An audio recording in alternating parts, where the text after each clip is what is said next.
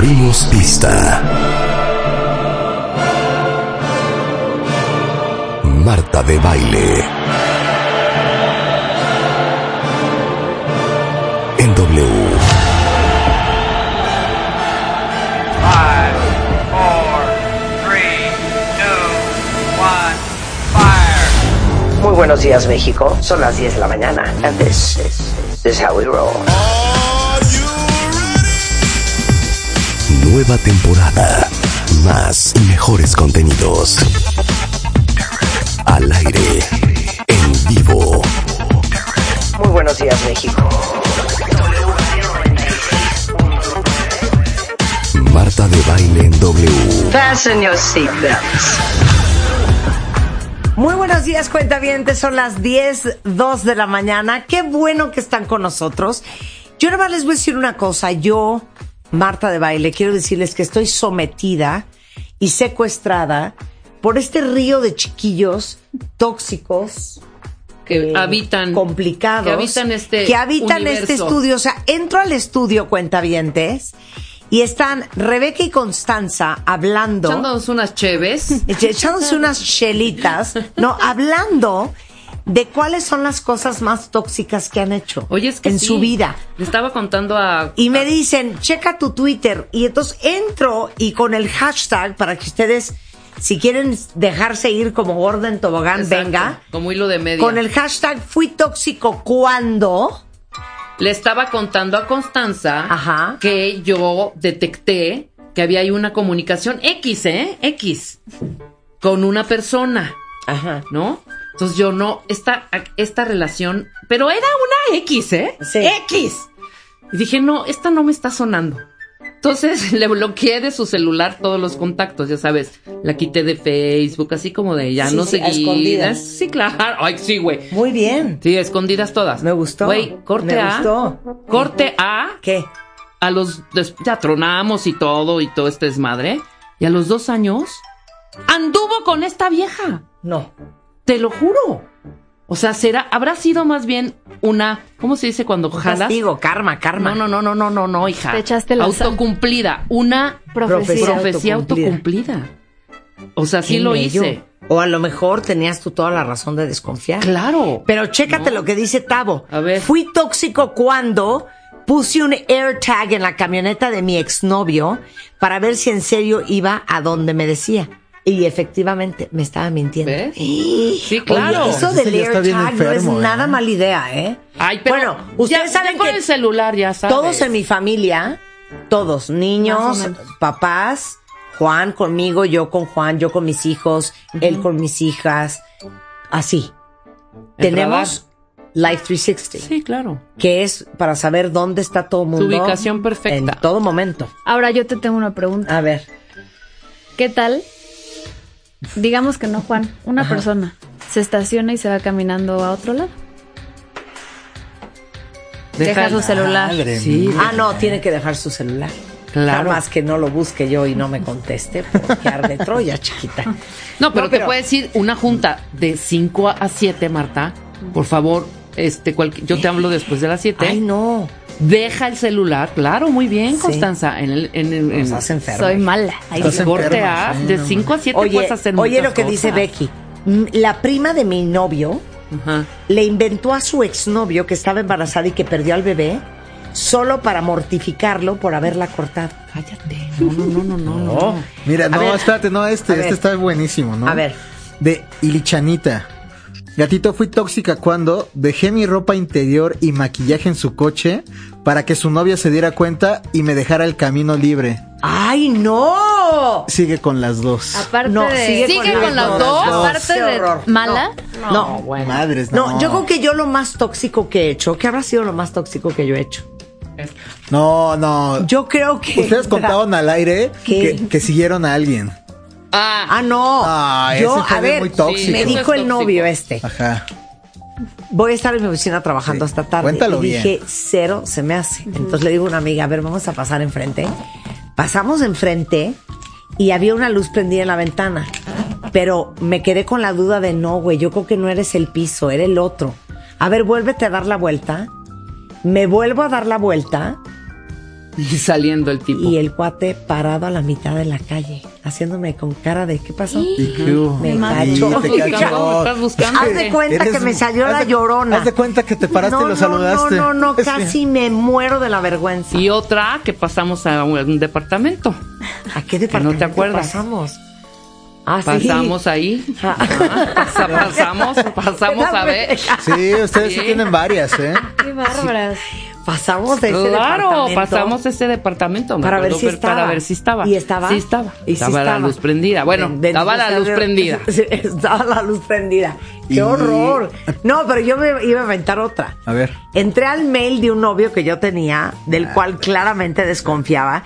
¿Y sabes qué pasa? Es que hasta hacker te vuelves. Que en el 80% de los casos, cuando buscas, Encuentra. Eso que sí había, cara. Claro, Sí. por supuesto. El por que eso estás busca, buscando. encuentra. y veo un mail mandándose con una cuenta rarísima, Ajá. una cosa de aja.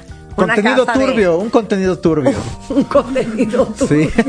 Se blurearía. Sí. Bueno, santa rebambaramba que se armó. ¿eh? Oye, está. nada más tóxico, cuentavientes. Que ¿Qué opinan un ustedes embarazo. de esto? O embarazarse. Embarazarte para amarrar a Claro. Ay, tonta, no, no, no, no, no, no. Ay, no, no, qué Te vas a cansancio. además, cuidando ¿eh? al niño ahí. No, y luego más como a edades Sí, prematuras. encandilar, Sí, encandilar. para amarrar. Oye, esto es divino. Vince, muy buena estrategia, ¿eh? Yo fui tóxico cuando le decía que me sentía súper deprimido cada vez que escuchaba que iba a hacer plan con las amigas. Sí, exacto. Eso para es que o me invitara o mejor aún no fuera. fuera. Y- ¿Sabes qué? Ay, qué qué buena idea. A mí sí luego me han aplicado esa, ¿eh? Así de voy a ir a jugar dominó. Sí. Ay, Ah, increíble, Es mi que amor, estoy aquí súper aburrida. Ay, pero Me siento hoy Estoy tan bien mal, solita. ¿Sabes? ¿Pero A qué mí me gusta tienes? mucho no, ir a mi ver. amor, estoy súper, súper triste, como que ahorita Es que me acordé estoy de mi súper papá. mal. Sí. No, Es que de- horror. recordé de mi papá. ¿Cuándo se murió? No, no lo conocí nunca, pero. Claro. Oye, pero espérame, yo sí me sé. Estamos hablando de estas toxicidades que son de alguna manera leves. Ajá. Yo sí sé de dos historias de gente que sí estaba un poco más que mal, que amenazó con matarse. ¿Y qué crees? Sí se mató. ¿Qué? Sí se mataron. No, cállate. hija. Neta. Ay, no, Te lo juro, oye. dos. No Es que traigas eso a la siempre mesa. Y los dos hombres. Claro. O sea, a las chavas no. Les hicieron unas escenas pues, de dif- en Bueno. diferentes momentos. Es que a mí nunca me ha gustado inventar cosas de salud. Mira, la rana René dice, No, no, yo no, le sí inventé que una tía estaba en coma para que volvieran conmigo. No, es que sí lo atraes, ¿eh? La No, neta. no, es que a Ay, ver, bueno, vamos a espérate, espérate, espérate, No, Marta. espérate, a ti no, también espérate. te dijeron que estaban vomitando sangre. ¿Te acuerdas? Ah, claro, a mí me dijeron que estaba vomitando Estoy sangre, vomitando sangre. Que estaba pésimo del pulmón para que yo lo buscara. ¿Y tú qué hiciste? Cero. Si no, pues ahí me cuentas. ¿no? Pero ¿Cómo espérame, después ya, ¿Cuántas ya te hubo, ya, después ya se arreglaron Sí. y todo, pero ¿qué dijo? Sí, sí lo inventé, ok, o igual sí, No, sí, no, pues no se no, mal, nunca supe. Nunca supe. Oh, my no, God. pero te voy a decir una cosa. ¿Cuántas veces, ya en la desesperación, voy a decir una cosa, A ver, la más ¿cuál? tóxica de todas, cuentavientes, confiesen.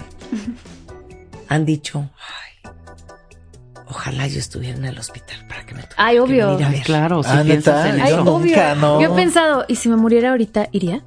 Neta. No, Ay, o pero, ay, estuviera yo en el hospital. muy grave. tú Así con- que le hablara a Rebeca y le dijera, Marta está malísima. Y él dijera, la voy a ir a ver. Sí, exacto. Ay, no, qué horror. No, no, no, Pues no, te no. mandas tu- la- Pero tu creo peor que eso foto, ¿no? bajonea más. Mira, el ponerte en estas situaciones como víctima hasta Ajá. da repele, ¿sabes? Ni siquiera se te antoja, o sea, dices, ay, no, qué repele, No, peor. Por eso, es- por es eso no estoy baja ahí. autoestima, eso no, se, no, no está monkey. No, Yo no, no. recordar Ojo, las veces niños que me y no, niñas, no hagan No, pero espérate, la de Super Tony y la de Rolanding, que Ah, es ver, la misma. Sí, Super Tony. Le inventé que nuestro hijo se sentía súper mal para que se gre- regresara de la despedida de soltera de su hermana. Ay, no. Prima Ese sí hermana, prima hermana de ¿no? de fingí que estaba mareado para que no saliera con sus amigos de la oficina. Sí, claro. Esta es divina, esta es divina. Fingí que me iba al trabajo, pero me escondí en el closet Ah, sí. Ah, esa está preciosa, Lela. para escuchar a quién le hablaba siempre cuando yo me iba. Y era su mamá. Ay, Ay. ¡Qué Pero, horror! Oye, estás enfermo, Toño, de fingí que me iba y me escondí En el claro. closet, ¿no? No, pero ahí hay Oye, otra. Es que ¿Qué- yo me estoy por- imaginando closet, eh, Toño metido en el closet. Sí, Ajá, con claustrofobia, Sí, ¿no? sí, sí. Si, Todavía. si estuvieran casi seguras que les están pintando el cuerno, ¿lo harían? ¿La neta? ¿O no? ¿Cómo, cómo, cómo, cómo? O sea, si tienes una sospecha fuertísima, no, ¿no lo harías? no, no ¿Qué? lo haría. No, Esconderte en el closet a, de- a ver con quién habla No, no, no, no, qué Si pesar. tienes algo ya bien claro. ¿eh? No, tú sí. Tú no, sí, no, tú te sí. voy a decir por qué no. Yo, porque mis razones. Ajá. Yo sí me pondría muy mal. Pero muy mal de agarrar un bate. Sí, de que No, es que Prefiero una no. cosa. Prefiero no. Si yo tengo esas razones que me estás diciendo, Ya no andarías con él. no necesito esconderme en un closet. Sí, claro, claro, obviamente. Pero, ¿sabes también? Porque ¿sabes qué? Cuando hay duda. No, hay, no hay duda. Ay, qué horror. O- Ya, oye, ya leímos este de Javi Javi 1. ¿Qué? Gatito tóxico, le dije que era bipolar para que se sintiera mal por dejarme. Te digo, no, no, no. Chance, sí, si sí, inventó cosa, chance ¿no? sí es. Mira, esta es divina. Pili dice, cada vez que quiero regalos, le recuerdo la vez que me pintó el cuerno. Y la verdad es que no me importaba porque yo también se lo ponía. Pero igual lo hacía sentir mal para que me regalara cosas. Sí, claro. Hay que ser más así, Estamos siento. muy enfermos. Estamos muy enfermos sí todos. grave, ¿Por qué ¿eh? creen No que este programa tiene 17 años de existir? Sí. Porque necesitamos sacar No, adelante a por mucha supuesto. gente. No, no, no. Y además, sí, por eso estamos traemos a Mario todos los días. a- 17 a años de, de terapias Sí, grupales. salud mental, salud mental. Y Anita también la pasa mal, ¿eh? ¿Qué? ¿Qué? Fui tóxica cuando fuimos a una fiesta con sus amigos. Se puso celoso de que yo no le hacía caso. Entonces, se salió y fingió irse de la fiesta, o sea, dejó a Ileanita. Cuando me di cuenta, yo me salí y me fui corriendo hasta un hotel en la avenida para ver si me seguía. Sí me siguió. Carita O feliz. sea, lo hizo a propósito. O sea, me voy a ir al hotel. Pero de plano la dejó. A mí, ¿ves que el otro día contaste algo similar? A mí no, pero me dejaron Rulo una no fue por ¿eh? mala onda. No, Ah, no, a mí sí. fue por desinterés. Sí. No fue por Oye, pedocles. no, oye esto. Mari dice, me inventé un fake Instagram. ¿Cómo se llama eso? Sí, Sí, un nombre. sí, un... Sí, tiene un, Un nombre. Instagram, perfil ¿no? falso. Un Sí. Sí. Ajá. Mismo perfil en diferentes redes con diferentes fotos para que se viera súper real. Para ver a todas las nuevas novias de mi ex. Cortamos hace seis años y hace un mes fue la última vez que lo hice. No, hija, No, ese sí ya es terapia, ¿no? Oye, ya eso no, ya es no, terapia. no, si en no. seis años no, No, pudiste no. superar. Oye, pero Oye, ya, eso que ¿Qué tal ya producidos ya los estoqueos y todo, no? O sea, se hizo las No. cuentas, todavía subió, pues, tuvo que haber subido fotos, seguir gente, que la siguieran, para que se vea real más no, o no, menos. qué paciencia. Pero, pero les digo una cosa. Este rollo, quiero su opinión. De que cuando cortas, ay no, güey. No lo voy a bloquear porque no quiero que diga que soy inmadura. No. No. Yo 100% bloqueado porque te duele estar viendo. Exacto, yo también totalmente. siempre me he Sí. salido. No, no he bloqueado porque a mí qué. Pero me he salido Sí. porque no quiero estar viendo. Sí, es que como que como el- siempre el es el que. El siempre masoquismo. bloquean al que Oye, van a decir al- que eres una al- no, inmadura. no, no, Me da igual. o Si sea, eso necesito para sobrevivir. al que es cortado, Sí le como que ese es el que, ajá, el que tiende a bloquear. Pero O sea, el- ¿sabes ajá, el qué es lo más lo- Ajá, pinche? sí, es mi ¿Qué? caso. Que no bloquees y no se te antoje verlo. ¿Sabes? pues qué o sea, padre, no ¿no? se te antoje meterte. Sí, Es que es con los que te valen. es con los que te valen. Sí, o sea, 100%. Sí, sí, Sí, sí. que te da igual. Si se para de la cabeza, si se mete una botella de Sí, tequila. no, es que ya. Que te da o sea, igual. te- Ajá, era una maceta más en tu vida. por el momento. No, ¿qué es esto? Nosotros. No, léelo tú. No, es que no lo puedo creer. A ver, No, a ver, no, dale, dale, dale, dale. ¿Qué hizo? ¿Qué Genaro, hizo? Genaro, estás muy mal, ¿eh, hijo? ¿Qué? Quitarle las pilas al dildo de mi novia antes la de irme de de viaje entrada. es horrenda, sí. Es que no. Antes de irme de viaje de chamba. Como que el dildo. No, O sea, sí. Pues habla peor de ti esto, Genaro, porque tu novia tenía un dildo. Exacto. Oye, pero dime una No, cosa. a lo mejor, intrigar. a lo mejor para, para complementar el jugueteo. Sí, claro, de viajes de obviamente, chamba. o sea, obviamente a la hora que Pues aplicaba el dildo, pues no te vas a salir al súper. ¿Cómo dicen Pero en lugar de son, dildo? todavía son de pilas. O sea, Sí, exacto. Que no hay digital. sí, no, ya no. No, pues se cargan ya es muy retro, pared. ¿no? Ya es muy primitivo. Como celular, como Siento que ya es celular. muy Pues lo primitivo. cargas. co- ¿Y por qué sabes, Constanza Puerca? Porque trabajo Así de- en radio. Ay, sí. Ay, sí. Constanza, sí, mira, tienen un dispositivo que lo ¿Tienen puedes... un cabezal? Es un USB ¡Qué asco! At the time, dildo was a word used for a cylindrical Dildo. object from nautical pins to test tubes. ¿Ya oíste? ¿Qué? Es que hay una isla chiquitita eh, afuera de la costa de Canadá ¿Que se llama dildo o qué? que se llama Dildo. Entonces, en 1711, Ujú. eh, pues obviamente esta, esta, esta isla no tiene ninguna con- conexión con los juguetes sexuales. Sí, no, no, no. Pero en ese momento se le decía dildo a objetos cilíndricos desde pins náuticos hasta tubos de ensayo y también es un tipo de árbol. Entonces no se sabe de pues dónde es como algo dónde viene. fálico, ¿no? O sea, dildo. No, no, no entiendo, porque la isla. Dildo. No sé. O sea, significado de dildo. En, pero espérame, dildo es en español, Marta. En Claro. inglés también, no seas mensa. No. inglés es dildo. En inglés también es dildo. En inglés es, Es dildo. dildo. claro. Dildo. Pero mira, aquí viene otra, otra explicación. A ver. Eh, que diddle es una sílaba que no hace sentido, que normalmente se usa en canciones sexuales. Ditto.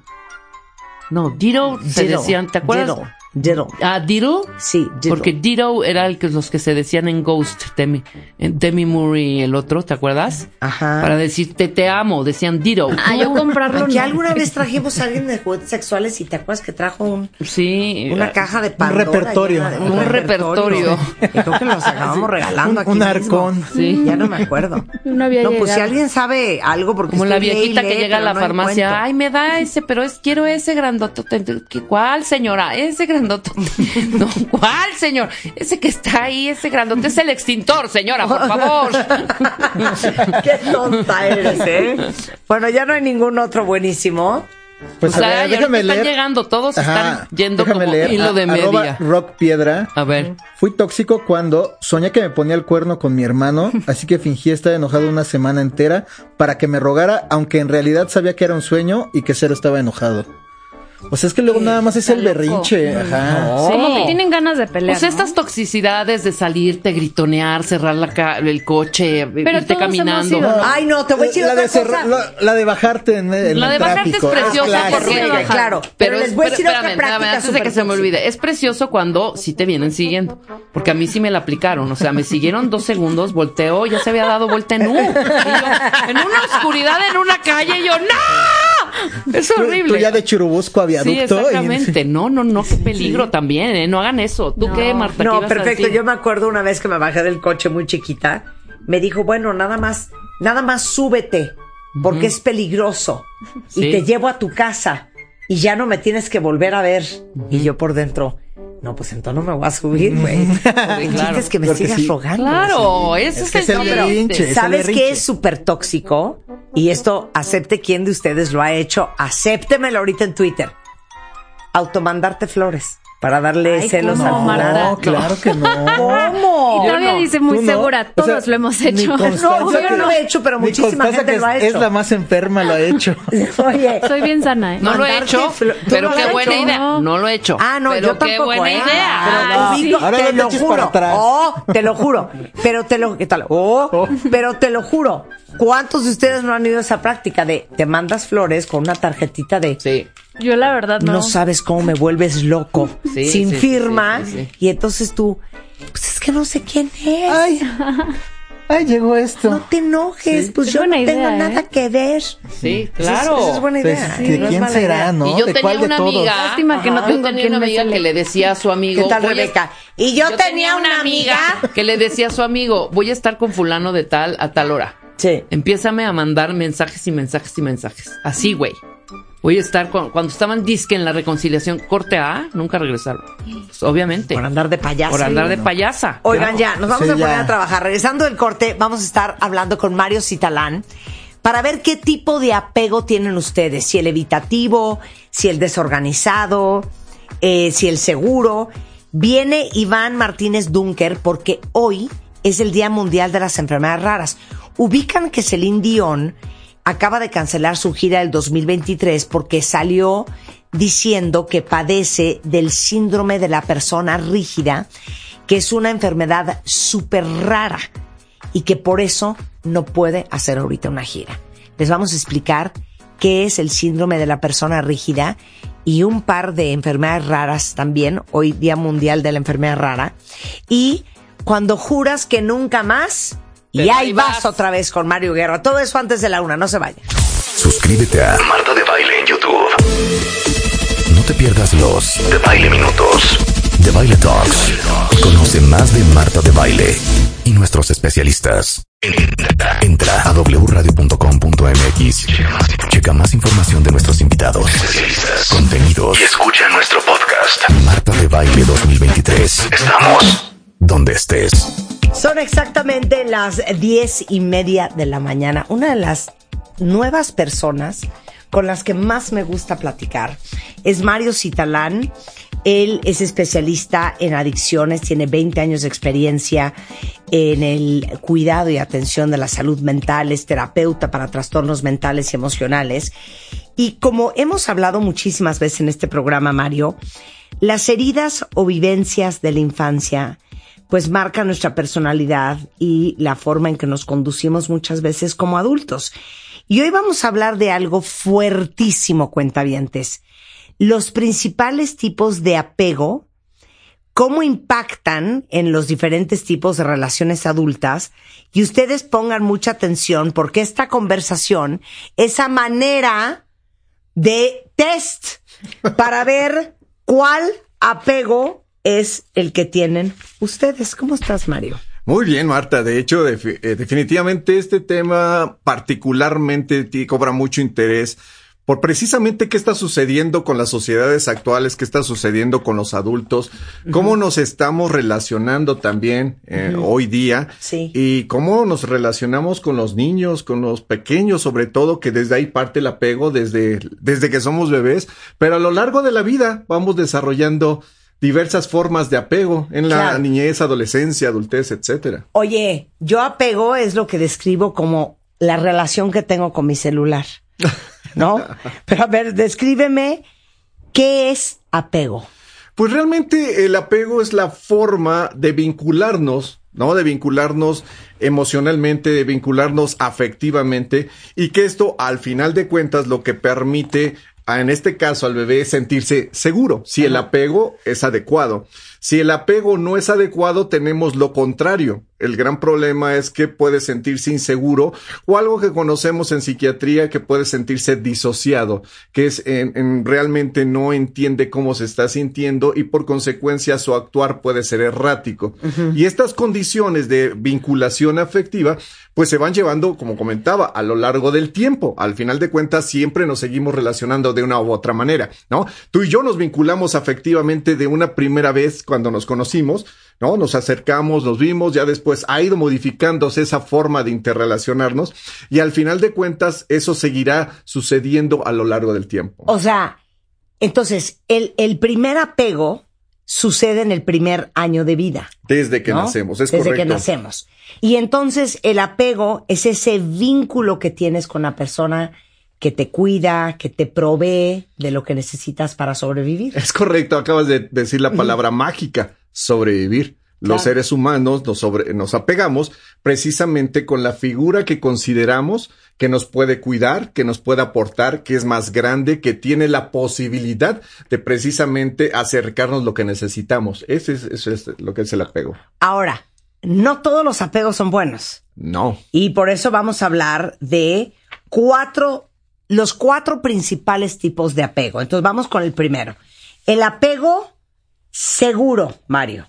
¿Cuál es ese? Ese es el apego más bonito, es, es el que realmente necesitaríamos todos los seres humanos y es donde precisamente el cuidador, la persona cercana a nosotros nos aporta lo necesario. Literalmente, el adulto sabe leer al niño, a la niña, sabe cómo acercarse cuando tiene un proceso de, ne- de necesidad o una, eh, un dolor o algo, se sabe acercar el adulto y por consecuencia el niño se siente o la niña se siente comprendido, vamos a decirlo así.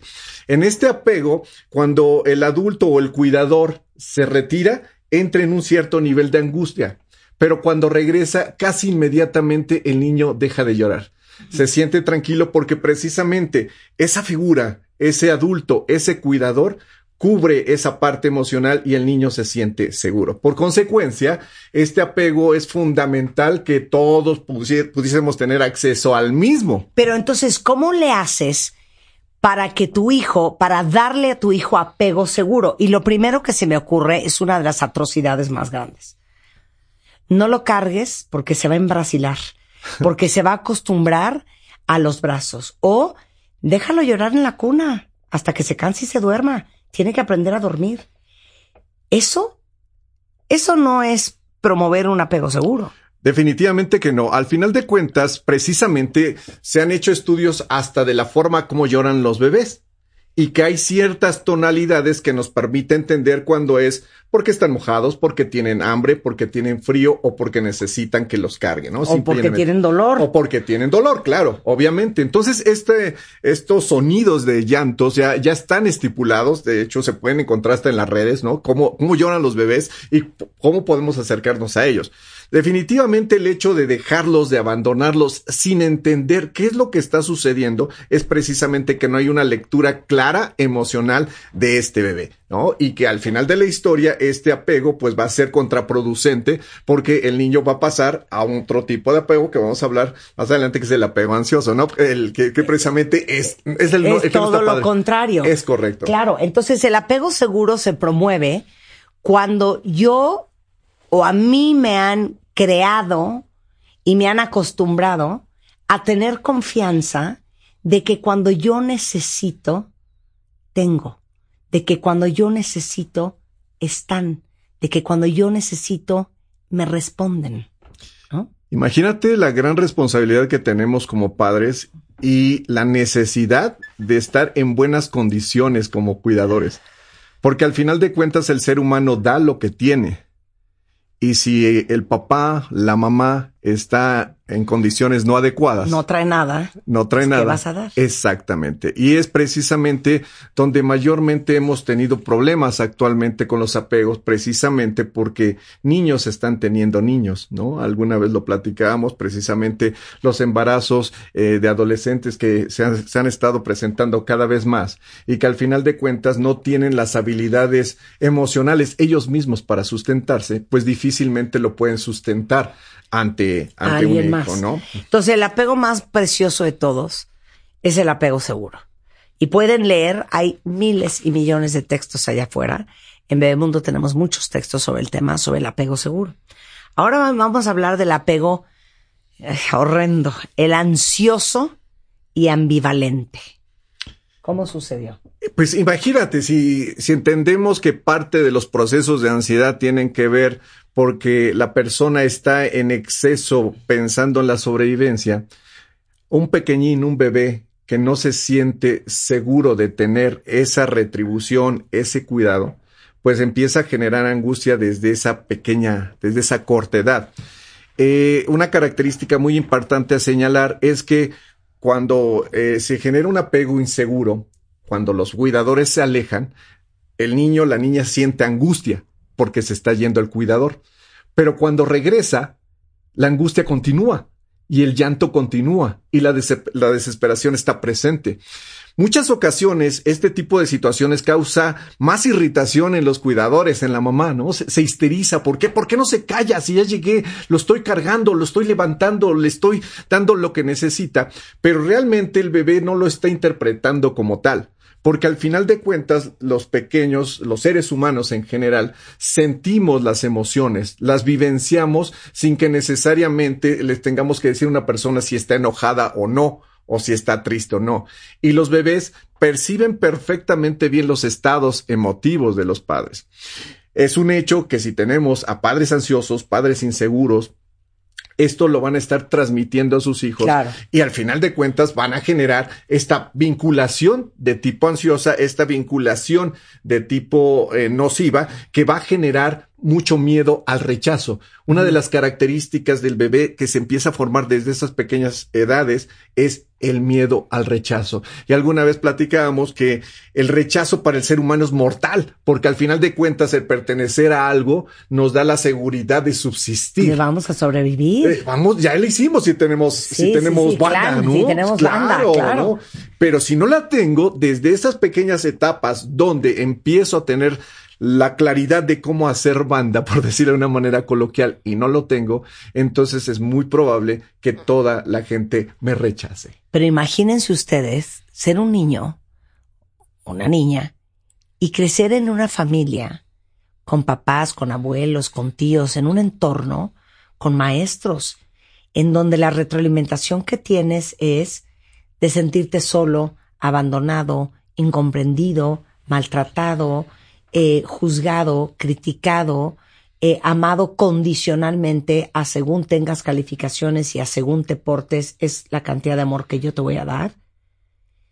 Luego, ¿por qué no entendemos cuando crecemos que acabamos en relaciones en donde pues sientes que no te mereces nada? Porque pues cuando eras chiquito te enseñaron que ser tú no alcanza para ser amado, adorado y querido incondicionalmente. Y al final de cuentas empezamos a vivenciar o a hacer cosas que los demás quieren y que no necesariamente tienen que ver con mi manera de, querer ser o de querer ser querido en la, etapa adulta. Fíjate que aquí también me gustaría subrayar algo en el apego inseguro, es que eh, eh, los pequeños que se vinculan de esta forma tienen una baja tolerancia al dolor, al dolor físico. Significa que son personas que continuamente les duele todo y que continuamente presentan dolencias en diversas partes del cuerpo. Y hoy sabemos que la zona donde se interpreta el dolor físico también se interpreta el dolor de tipo emocional. Está al lado de la corteza singular en un área directamente de nuestro sistema nervioso central. Fíjate que se hizo un estudio con varias personas a las cuales al 50% de ellas se les dio un analgésico, un gramo de paracetamol y al 50% de, de, estas personas no se les dio nada. Y se les expuso a imágenes y videos tristes, melancólicos, que causaban una sensación de tristeza. A las personas que recibieron el paracetamol se vio después de aplicarles un test que no estaban tan tristes o tan mal como las personas que no habían recibido el analgésico.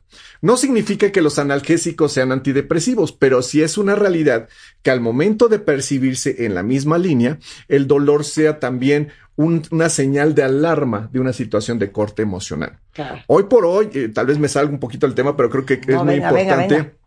Hoy por hoy alteraciones como la fibromialgia cada vez se están haciendo más frecuentes. Y esto, esto es una alteración, vamos a decir, más reciente dentro de la atención médica, ¿no? Que al final de cuentas no quedaba claro quién lo tenía que ver, si lo tenía que ver un psiquiatra, lo tendría que ver un neurólogo, lo tendría que ver un reumatólogo, porque al final de cuentas presenta datos como tal el dolor y en diversos puntos específicos que de una u otra manera se exacerban con los estados emocionales. Cada vez más el dolor se vuelve presente en nuestra vida. El dolor de cabeza, el dolor de, del cuerpo, el dolor de nuca y otros tipos de dolencias que al final de cuentas es precisamente esa transferencia emocional, ¿no? Y, y- y bueno, bebés con unos ojos Sí, sí, gigantes, sí. ¿verdad? Sí, ya entendí por qué me duele la cabeza bastante seguido. Bueno, entonces apego ansioso y ambivalente y ya hablamos también del apego seguro. Ahora vamos con el apego evitativo. ¿Ese cuál es? Eh, vamos a explicar de una manera muy simple. Este, esta pequeña criatura no le queda claro si lo van a cuidar o no lo van a cuidar y genera su propio mundo. Si puede contar o no contar no. con la gente que lo cuida. Es correcto. Y genera su propio mundo. Un mundo donde juega con sus juguetes. Cuando se va la persona, el cuidador, no llora, no se preocupa. Y cuando llega, tampoco. Es como si no pelara a sus cuidadores, ¿no? Parecería ser un niño fabuloso, ¿no? Porque no, hace, no hace tangos, no hace ruidos, ¿no? ¡Wow! ¡Qué niño ¡Qué tan peligro! bonito! ¡Qué peligro! ¡Qué peligro! Claro, porque entonces Porque piensas que todo está bien. cuando está ensimismado. Y precisamente en la adultez son las personas que mayor dificultad tienen para expresar sus emociones.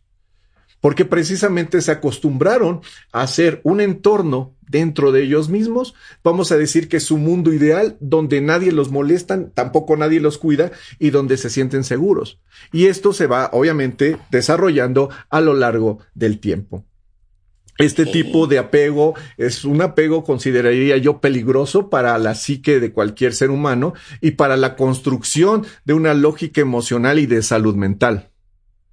Digamos que el apego ansioso es un apego que sí va a generar diversos niveles de estrés a lo largo de la vida, pero este eh, eh, apego evitativo, junto con el siguiente que vamos a hablar, son de los que más disocian a los seres humanos, de los que precisamente generan gran dificultad para la relación humana porque precisamente no desarrollaron esas bases para relacionarse. Y la parte de la evitación, ¿evitas eh, profundizar en tus relaciones? Totalmente. ¿Por qué? Porque no te queda claro cómo es. No, no entiendes cómo estás tú, tampoco entiendes cómo está la contraparte. Y tampoco creo que confíes mucho. Obviamente que no. Porque al Claro. final de cuentas no tienes un parámetro. Los seres humanos nos vamos acercando en relación a qué tan seguros nos sentimos, qué tan bien nos sentimos y qué tanto riesgo podemos correr. Bajo esa óptica es que nos acercamos. Sino, cuando no tenemos claro con quién nos vamos a acercar, es igual acercarme con una buena persona como con una persona que me puede destruir. Claro. De ahí que nos, este tipo de personas sean muy susceptibles a generar relaciones destructivas cuando son adultos. Claro. Porque al final de cuentas es lo mismo que me maltraten a que me quieran. Es lo mismo una cachetada Que un apapacho. Sí. Entonces, situación crítica. Muy crítico, porque aparte, qué peligro, porque, claro, pensarías, no, hombre, todo bien con mi hijo, mi hijo no sabes, o sea, él solito todo, ¿no? Así es. Y por último, vamos con el cuarto tipo de apego. Ahorita, obviamente, vamos a hablar también de entonces cómo se deslinda uno de estos apegos terribles. El apego desorganizado. Realmente este es uno de los apegos que se vinieron como que a conjuntar. Los primeros tres son los más estudiados por los diversos eh, especialistas. John Bowley, que fue uno de los primeros en darle lógica a estos apegos en los años 80, eh, tra- eh, trabajó sobre estos tres primeros apegos, pero realmente este que mencionas es una sumatoria entre el apego inseguro y el evitativo. Es una mezcla de inseguridad y de un mundo interiorizado. Fíjate qué crítico, ¿no? Estamos hablando de una persona que se aísla, pero que tiende también a ser muy agresiva, porque dice un dicho popular que la mejor defensa es el ataque. Y cuando un ser humano se siente inseguro, tiende a atacar si no tiene la lógica de cómo relacionarse con las demás personas. Qué duro. Es una situación, es el más crítico, Marta, es el más crítico de la, de la forma de apegarse y que al final de la historia yo pudiese decirles que es uno de los que más se relacionarían con alteración mental a futuro. Claro, Precisamente. porque aparte veo que viene con conductas explosivas, Sí, destrucción total. de los juguetes, Sí, reacciones impulsivas sí, y grandes dificultades para entenderse con cuidadores y con otras personas. sí. Porque se siente inseguro, insegura y aparte está en su propio mundo donde puede hacer lo que ella o él quiere al final de la historia, porque ahí se siente seguro. Son niños disruptivos, son eh, el clásico niño que dicen es que es un niño inaguantable, Claro, ¿no? Y al final de cuentas siempre es rechazado claro. por las mismas situaciones. que y están eso también perpetúa la herida. Por supuesto. Porque si suelen ser personas con altas cargas de frustración y de enojo y no se sienten queridas, pareciera que rechazan las relaciones y otra vez volvemos a caer en este círculo vicioso de como yo rechazo, pues la gente se siente rechazada y se aleja, como la gente se, se aleja, nuevamente perpetúa esta idea que tengo de que yo vivo permanentemente rechazado. Es correcto. Entonces yo voy a rechazar antes de que me rechacen y así nos vamos una y otra vez. y así nos seguimos en el mil número de veces. Es correcto. ¿Cómo cambias tu estilo de apego para cualquiera de ustedes que está oyendo el programa y dice, ya entendí por qué yo me manejo así en la vida?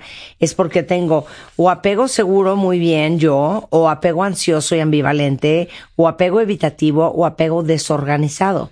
¿Puedes cambiar el estilo de apego que tienes? Sí, sí, sí, sí. Afortunadamente, sí, el ser humano es susceptible al cambio, es susceptible a ir entendiendo de una manera diferente sus entornos, su, su forma de relacionarse. Sin embargo, aquí es muy importante las personas con las cuales nos relacionemos, ¿no? Al final de la historia, eh, dice un dicho popular, dime con quién andas y te diré quién eres, y Sí. otro dice, el que con lobos anda, aullar se enseña. Entonces, Claro. el tipo de apego se puede eh, romper, cambiar, sí, dependiendo a las personas con las cuales nos relacionamos. Ahí es el primer problema. ¿no? Porque al final de cuentas, si ya venimos lesionados de, de una estructura de apego base que no es el óptimo y que tenemos cierta dificultad de tener confianza, tenemos miedo a ser rechazados, tenemos una sensación de aislarlos en nuestro propio mundo, pues es difícil que nos acerquemos a personas con una connotación diferente. Por eso es que se repiten los patrones y se hacen sociedades, ¿no? Se hacen microsociedades de personas lastimadas emocionalmente.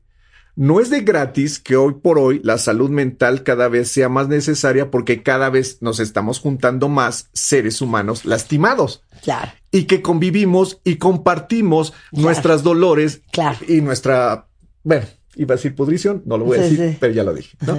Esa parte. Y al final de cuentas vamos exacerbando el proceso. Claro, como dice el dicho, hurt people, hurt people. La gente lastimada lastima gente. Totalmente.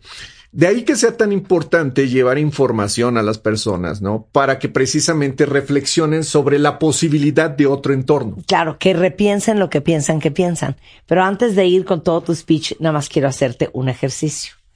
A ver, regresémonos al apego seguro y al ansioso y ambivalente y al evitativo y al desorganizado.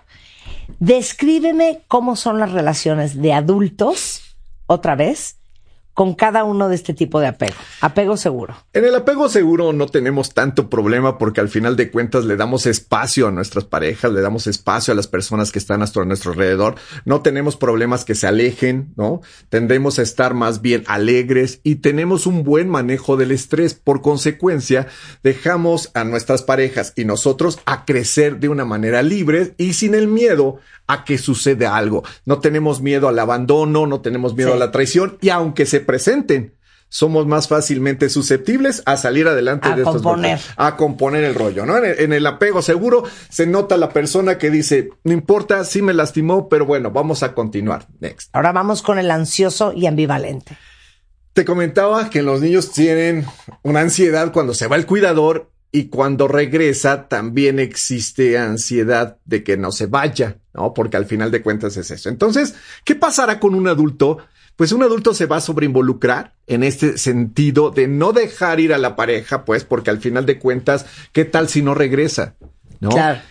¿Qué tal si me abandona? Sí. ¿Qué tal si se va con alguien más? O sea, ya, ya, ya no estoy perdiendo, ya estoy feo, estoy, estoy fea, estoy mal. No soy No soy suficiente. suficiente. Claro. Ima- Imagínate qué situación tan crítica donde el miedo re- al rechazo que experimentó desde pequeño se exacerba a lo largo del tiempo y por consecuencia va generando que la persona no sea lo suficiente y siga haciendo cada vez más cosas para tratar de agradar a la persona y no se vaya. Claro. Puede ser que sean personas que puedan llegar a generar hasta celotipia. Pueden ser personas que pueden ser muy lindos al inicio porque están cuidando todos los detalles. ¿Cómo estás? ¿Qué necesitas? ¿Qué te hace falta? ¿Qué te traigo? ¿Qué te compro? ¿A dónde vas? Yo te llevo, yo te cuido. Pero de repente eso se vuelve exageradamente, ¿no? ¿Dónde estás? Te estuve hablando, te estuve marcando, ¿por qué no me contestaste? Pus- puse el mensaje en el WhatsApp, salieron las dos palomitas y no me contestaste. ¿Qué sucede? Sí, claro. Ya no quieres conmigo. ¿Ya no quieres conmigo? Sí, claro. O sea, ¿qué te pasa? ¿Qué hice yo? Y ¿Qué eso vuelve loca cualquier Ah. relación. Pues este, imagínate, una persona que te esté atosigando, te esté presionando y que ella dentro o él dentro de esta perspectiva sea por la necesidad de vincularse afectivamente con la persona. Entonces, se ve, esto se ve para la persona como un acto de amor, o sea, ni siquiera lo ve como un acto donde está generando cuestiones nocivas. Y entonces se siente, se siente rechazada o rechazado a pesar de que ha hecho todo lo posible para estar bien con esa persona. Ok. Apego evitativo. Mira, hasta me puse chinito del anterior. Muy. Muy. A ver, el habitativo.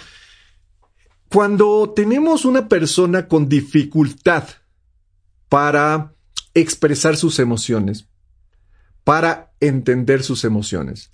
En muchos casos podemos tener a una persona de tipo fría, una persona que difícilmente va a mostrar si está enojada, si está triste, si está contenta o si me ama o no me ama. El convivir con una persona que sufrió un apego evitativo es generalmente lo presentamos, es que es muy serio, es muy seria. Es que no le Claro. gusta mucho sonreír.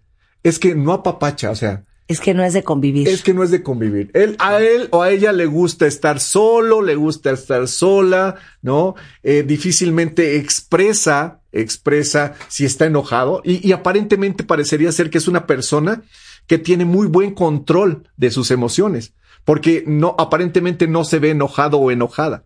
Claro. Pero en general, la mayoría de las personas que están alrededor de ellas van a decir que generalmente es una persona ansiosa. Claro. Y lo van a manifestar también a nivel físico, ¿no? Lo, van a tener manifestaciones somáticas primordialmente.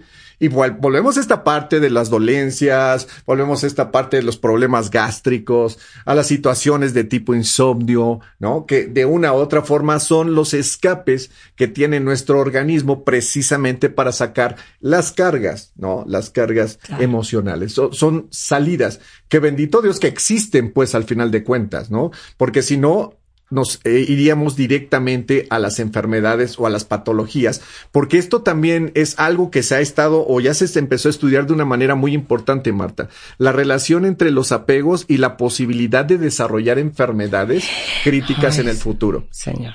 Porque al final de cuentas, cuando tenemos cargas importantes, cuando no le damos pausa a nuestro cuerpo, cuando nuestra cabeza está trabajando a altas velocidades o ensimismada en ciertas situaciones y no las deja fluir, ¿no? Esto parece esotérico, pero no es esotérico. Es energía que se transforma y que hace que el cuerpo se canse. Nuestro cuerpo trabaja gracias a energía y a nivel celular esta energía se genera a través de unos organelos que se llaman mitocondrias y las mitocondrias son fundamentales para el funcionamiento celular. Se ha demostrado que las alteraciones de este tipo van a modificar la producción, generación de mitocondrias, disminución en la energía y por consecuencia, si tenemos un cuerpo con déficit energético, va a tener alteraciones importantes en varios sistemas, entre ellos el nervioso, el inmunológico y el endocrino. Dios mío. A ver, en dos minutos, el apego eh, desorganizado y cómo podemos cambiar el estilo de apego que tenemos. es, en la última me lo sí, pusiste sí, muy sí, difícil. sí, sí, sí. El, el desorganizado es una persona que no vamos a saber en su momento cómo va a reaccionar. Es una persona que hoy puede estar de buenas, mañana puede estar de malas, ¿no? Hoy puede estar triste, mañana puede estar demasiado contenta. Y no estoy hablando de bipolaridad, ni tampoco estoy hablando de ciclo- ciclotimia. No estoy hablando de alteraciones ya propiamente dichas del- de- de- a, a nivel mental. Estoy hablando de situaciones donde la persona no sabemos cómo llegarle, porque precisamente no sabemos cómo va a responder ante un estímulo. Precisamente en este grado de desorganización a nivel de lo, afectivo, ha recibido los estímulos alterados desde pequeño, por consecuencia no sabe si responder sonriendo ante un apapacho o sonreír de manera agresiva porque se están burlando de esta persona o lo están lastimando. Ufalas. Ahora, ¿cómo cambiamos el estilo de apego? Creo que hay mucho. Vayan a terapia, hombre. Sí, sí, en mucho. Realmente la terapia es fundamental en este tipo de situaciones, pero algo que es importante es preguntarnos realmente cómo nos sentimos con lo que estamos haciendo hoy día. Realmente abro los ojos y tengo ganas de hacer las cosas. Me siento a gusto con las personas que están a mi alrededor. Ay, me siento a gusto conmigo mismo. Desde ahí partimos, claro, Sí. ¿no? Porque al final de cuentas, partimos de las personas que están enfrente porque son nuestros espejos. No sabemos cómo está nuestra cara o nuestro rostro hasta que nos vemos en un espejo. Por eso es que buscamos espejos que se parezcan mucho a nosotros. Entonces creo que el hecho de analizar precisamente a cómo son las personas que están enfrente y preguntarle a otras personas, oye, ¿qué opinas de mi amigo de mi amiga tal? ¿Qué piensas verdaderamente de mi pareja? Puede darnos una pauta de entender cómo es que verdaderamente yo me estoy relacionando con el mundo y qué tipo de personas están girando a mi alrededor. No somos culpables de cómo estamos, de cómo nos sentimos, pero sí somos responsables de mejorar los procesos. Qué bonito. Mario Citalán, cuentavientes. Es Mario Citalán en Twitter si alguien necesita Mario en su vida. Él, eh, su especialidad es tratamiento de adicciones, pero tiene 20 años de experiencia en atención y cuidado de la salud mental y terapia para trastornos mentales y emocionales. Es Mario Citalán en Twitter, Mario-Citalán en Instagram y adivinen qué, tiene TikTok, cuentavientes. Es arroba DR de doctor mente, DR mente. Mario, muchísimas gracias. Oh, el agradecido soy yo, tú lo sabes. Hay que ir a terapia, señores y señoras. Y bueno, abusado, ¿con qué tipo de apego están promoviendo con sus hijos? Gracias, Mario. Gracias a ti. Escucha todos nuestros playlists y contenidos en Spotify. Búscanos como Marta de Baile. Spotify.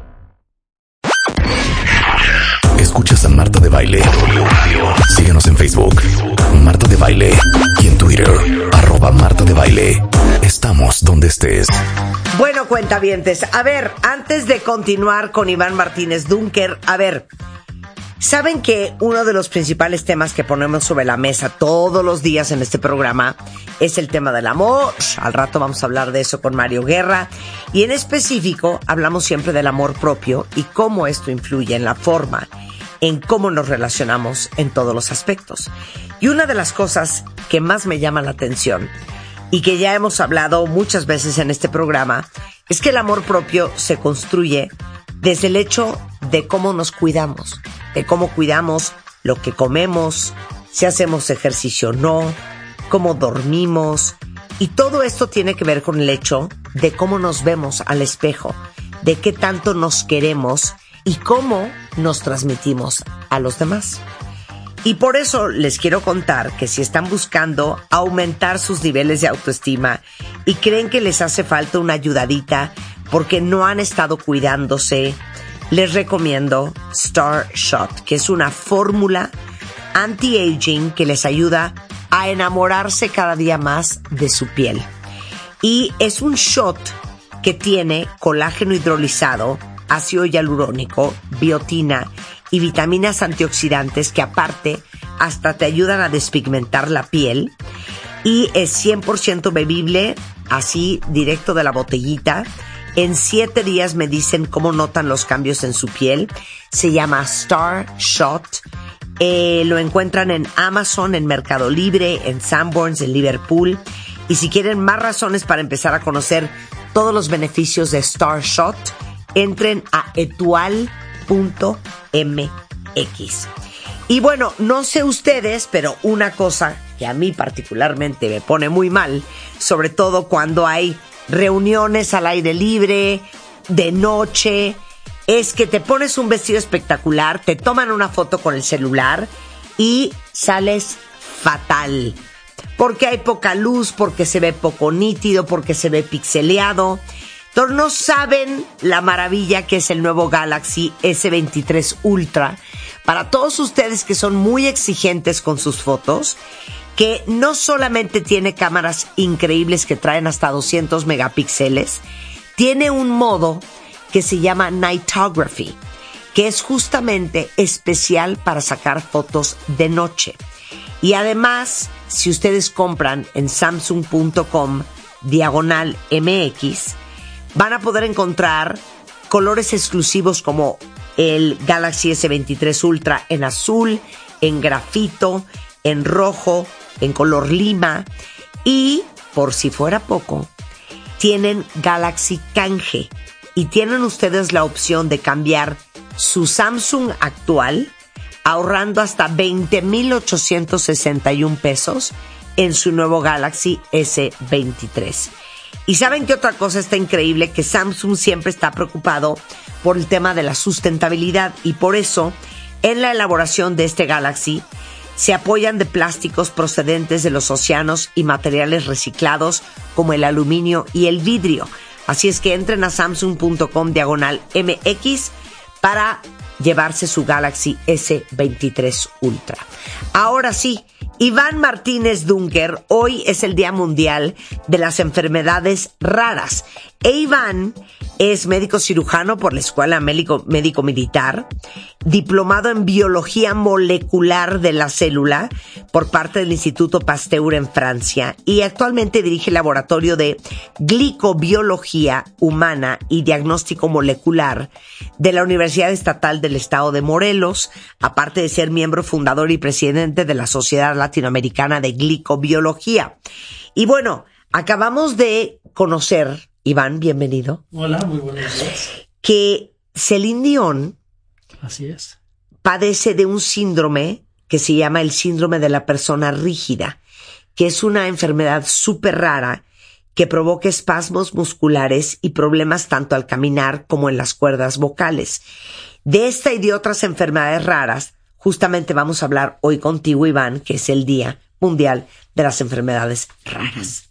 Muchísimas gracias, es un gusto estar con ustedes aquí y agradecer pues justamente que hacen el espacio para este día que pues a nivel mundial es para hablar y hacer difusión y enseñar a la gente lo que son las enfermedades raras y por qué a todos nos tiene que, que interesar. No es un tema menor como estaremos Ahora. ¿cómo definen ustedes enfermedad rara?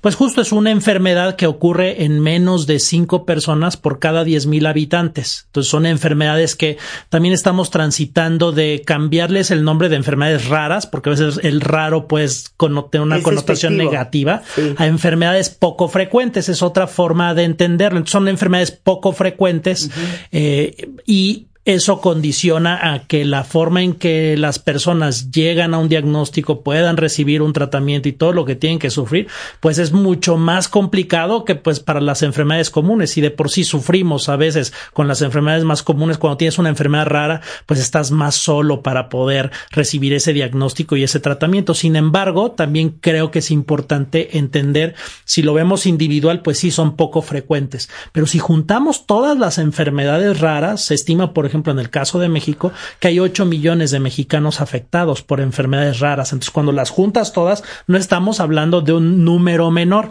Eh, y es parte también de esas estrategias, pues, de juntar, que, eh, ayudar a que las personas con enfermedades raras se organicen, no solamente que haya grupos para cada tipo de enfermedad, sino también federaciones y asociaciones que engloben todas estas enfermedades raras, pues para luchar juntos finalmente para pues solventar todas las problemáticas contra las que se enfrentan las personas y las familias, sobre todo familias, porque pues muchas veces estas enfermedades van a estar afectando a niños y los niños no se pueden defender, necesitan a sus padres, pero también muchas veces los padres no tienen tiempo, no tienen las herramientas, entonces esto hace que todavía sea más importante que se junten todos, pero también como sociedad, aunque no estemos afectados de enfermedades raras, entender que es una población vulnerable que necesitamos ver que se cuide adecuadamente. No, bueno, el otro día acabé en Instagram, es que yo acabo en unos túneles, unas cosas espantosas. Seguro vas a saber de lo que te estoy hablando. Veo la foto de un bebé y digo, ¿qué es esto? Bueno, eso derivó a pasar dos horas leyendo sobre una enfermedad súper rara, Iván, que se llama ictiosis harlequin, que es una, eh, un desorden genético que afecta la piel de los niños que nacen, que la piel se pone súper dura, súper gruesa en la mayor parte de su cuerpo. No sé si los has visto. Sí, cómo no, claro. ¿Ictiosis qué? Ictiosis, har- harlequin ictiosis. cosas? ¿Qué cosas hay allá afuera, eh? Sí, sí, sí. ¿Ya viste Ay, eso? no. Sí, sí, así no, es. no, no. Son justamente parte de estas enfermedades eh, causadas por alteraciones en nuestro ADN que ya hemos platicado en otras ocasiones. Y bueno, en ese ca- en caso de esa enfermedad, pues el tema es que el pegamento entre las células no se está generando adecuadamente y efectivamente causa, pues no solamente ese efecto, sino pues el dolor y el sufrimiento. No, no, no, no, no. Pero hoy vamos a hablar de otros tipos de enfermedades raras, pero esa me quedé loca. Sí, y así hay, digo, nada más igual para contemplarlo, estamos hablando de entre 7000 y 10000 enfermedades raras que, que, que, hay. Entonces, por supuesto, hoy vamos a platicar de tres como ejemplo, pero hay que entender que hay de, entre 7000 y 10000, entonces es un mundo de enfermedades raras. ¿Y quién ve la enfermedad rara? Pues obviamente lo, lo van a enfrentar primero eh, en muchas ocasiones como debuta en los primeros años de vida, los pediatras van a estar Sí, enfrentando esas primeras ese. sintomatologías. Claro. Eh, y normalmente, pues lo primero que se piensan son las cosas comunes, enfermedades comunes, ¿no? Pero de pronto, eh, como ejemplo, lo que empieza a suceder es que son niños que empiezan a desarrollar síntomas y, y no caben en los diagnósticos comunes, ¿no? O y adultos. entonces, y también cuando ocurren los adultos. Entonces, al final, muchas veces quien da luz a eso, afortunadamente, es una especialidad que hace falta. Muchos de estos en, en México los hay, pero hacen falta que son los genetistas. Los ¿no? genetistas, Al final, Esos sí. dan en, sobre todo porque la mayor parte de las enfermedades raras son de causa genética. No todas son por alteraciones en el ADN, pero la mayor parte lo son. Entonces, quien entra al juego de ayudar a los otros especialistas a entender por qué está pasando y sobre todo darle esa respuesta a la familia son los genetistas. Ahora parece muy fácil, ah, bueno, pues ya hay genetistas y lo van a hacer, pero lo que tenemos que entender desafortunadamente por todo lo que tienen que sufrir desde la falta de sospecha de los médicos que la quieren clasificar en lo común, no piensan en lo raro y aun cuando lo piensan no hay estudios a la mano como para confirmarlo, entran en un proceso todas estas personas que se llama la odisea diagnóstica, es decir, el tiempo que te tardas para saber qué te está pasando a Sí, ti claro, o a tu hijo. Claro. Y por ejemplo, digamos, en el primer mundo, Estados Unidos, Europa, se, se habla aproximadamente de cinco años, pero aquí en México, pues he podido ver casos en donde se tardan 15 años, ¿no? Y a veces incluso con antecedentes ya de familiares que se murieron seguramente por la misma enfermedad y que no se supo por qué pasó. Entonces, imagínense como familia el tardarte 15 años en entender por qué le está pasando eso a tu hijo. Y aún llegando a eso, Después es, o sea, que es muy bueno saber, bueno, ya sé, ya, ya entendí por qué pasó esto. Pero después es, ok, ¿y qué hago? ¿Qué tratamientos hay? Y ahí, desafortunadamente, de todas estas siete mil a diez mil enfermedades raras, solamente un 2 o 3% tiene tratamientos, ¿no? Entonces te enfrentas también a esa problemática de tratar de generar, eh, pues, esa solución a la enfermedad de tus hijos. Claro. Ok, ahora, síndrome de la persona rígida. ¿Qué es lo que tiene Celine Dion? Que es una enfermedad rara. Sí, entonces, bueno, clínicamente, como se manifiesta esta enfermedad es por la presencia o el inicio de rigidez muscular. Sobre todo empieza muchas veces en piernas y en espalda baja. O sea, se te empieza como a contracturar, tienes espasmos, se contrae, ¿no? Y eso pues no solamente genera, por ejemplo, sobre todo en la parte baja del cuerpo, una incapacidad de pronto para caminar, pero es además algo repentino. Por ejemplo, incluso un ruido puede detonar ese espasmo y entonces te puedes caer. Sí, o sea, es, es, es, así de, es así de espontáneo y de grave, ¿no? Eh, también puede, se puede ver en la parte superior, en el tórax, eh, y generalmente está confinado a esta parte muscular en casos más graves, eh, puede afectar parte del sistema nervioso y entonces puede condicionar a visión borrosa, eh, a caminar como, como si fueras eh, un borrachito, así como con ataxia, ¿no? Eh, no puedes caminar bien. Entonces afecta mucho eh, y, y puede ser desde cuestiones leves, progresivas a cosas más, más agudas, ¿no? Y por supuesto, pues para alguien como Celine Dion, que es cantante, que además es una mujer del espectáculo en los shows, pues es una enfermedad que al no ser, eh, al ser espontánea, pues y, y además estar afectando la musculatura, pues afecta su trabajo y es una enfermedad rara, en, digamos, en los libros de texto, aunque se dice que es un poco más frecuente eso. Y ella misma lo menciona, es de una persona en un millón. ¿No? Entonces ahí nos podemos imaginar, bueno, si eres una persona en un millón, imagínate el reto de tener ese diagnóstico y después de que alguien te diga, oye, pues podemos hacer esto, ¿no? Hay Entonces es algo muy, es algo muy, muy, muy solitario, ¿no? Eh, entonces, eh, a diferencia, por ejemplo, de la mayor parte de las enfermedades raras en donde se sabe bien que la causa es genética, es decir, que la instrucción en el ADN para hacer alguna proteína está mal y por eso se causa la enfermedad. Eh, en esta enfermedad lo que se ha visto es que sobre todo es una enfermedad autoinmune. ¿Qué significa esto? Bueno, que es una enfermedad en donde tu propio sistema inmunológico ataca tu cuerpo y eso genera la enfermedad, por ejemplo, como la artritis reumatoide, ¿no? Entonces, eh, en este caso particular, eh, lo que se ha visto es que en la mayor parte de estos pacientes hay anticuerpos, que son proteínas que están en el- la sangre, que, protegen normalmente, pero que también atacan cuando forman parte de estas enfermedades autoinmunes y que lo que hacen al final es destruir la posibilidad del cuerpo de generar un neurotransmisor, que es una molécula que ayuda al nervio y al músculo a conectarse, que es el neurotransmisor llamado GABA.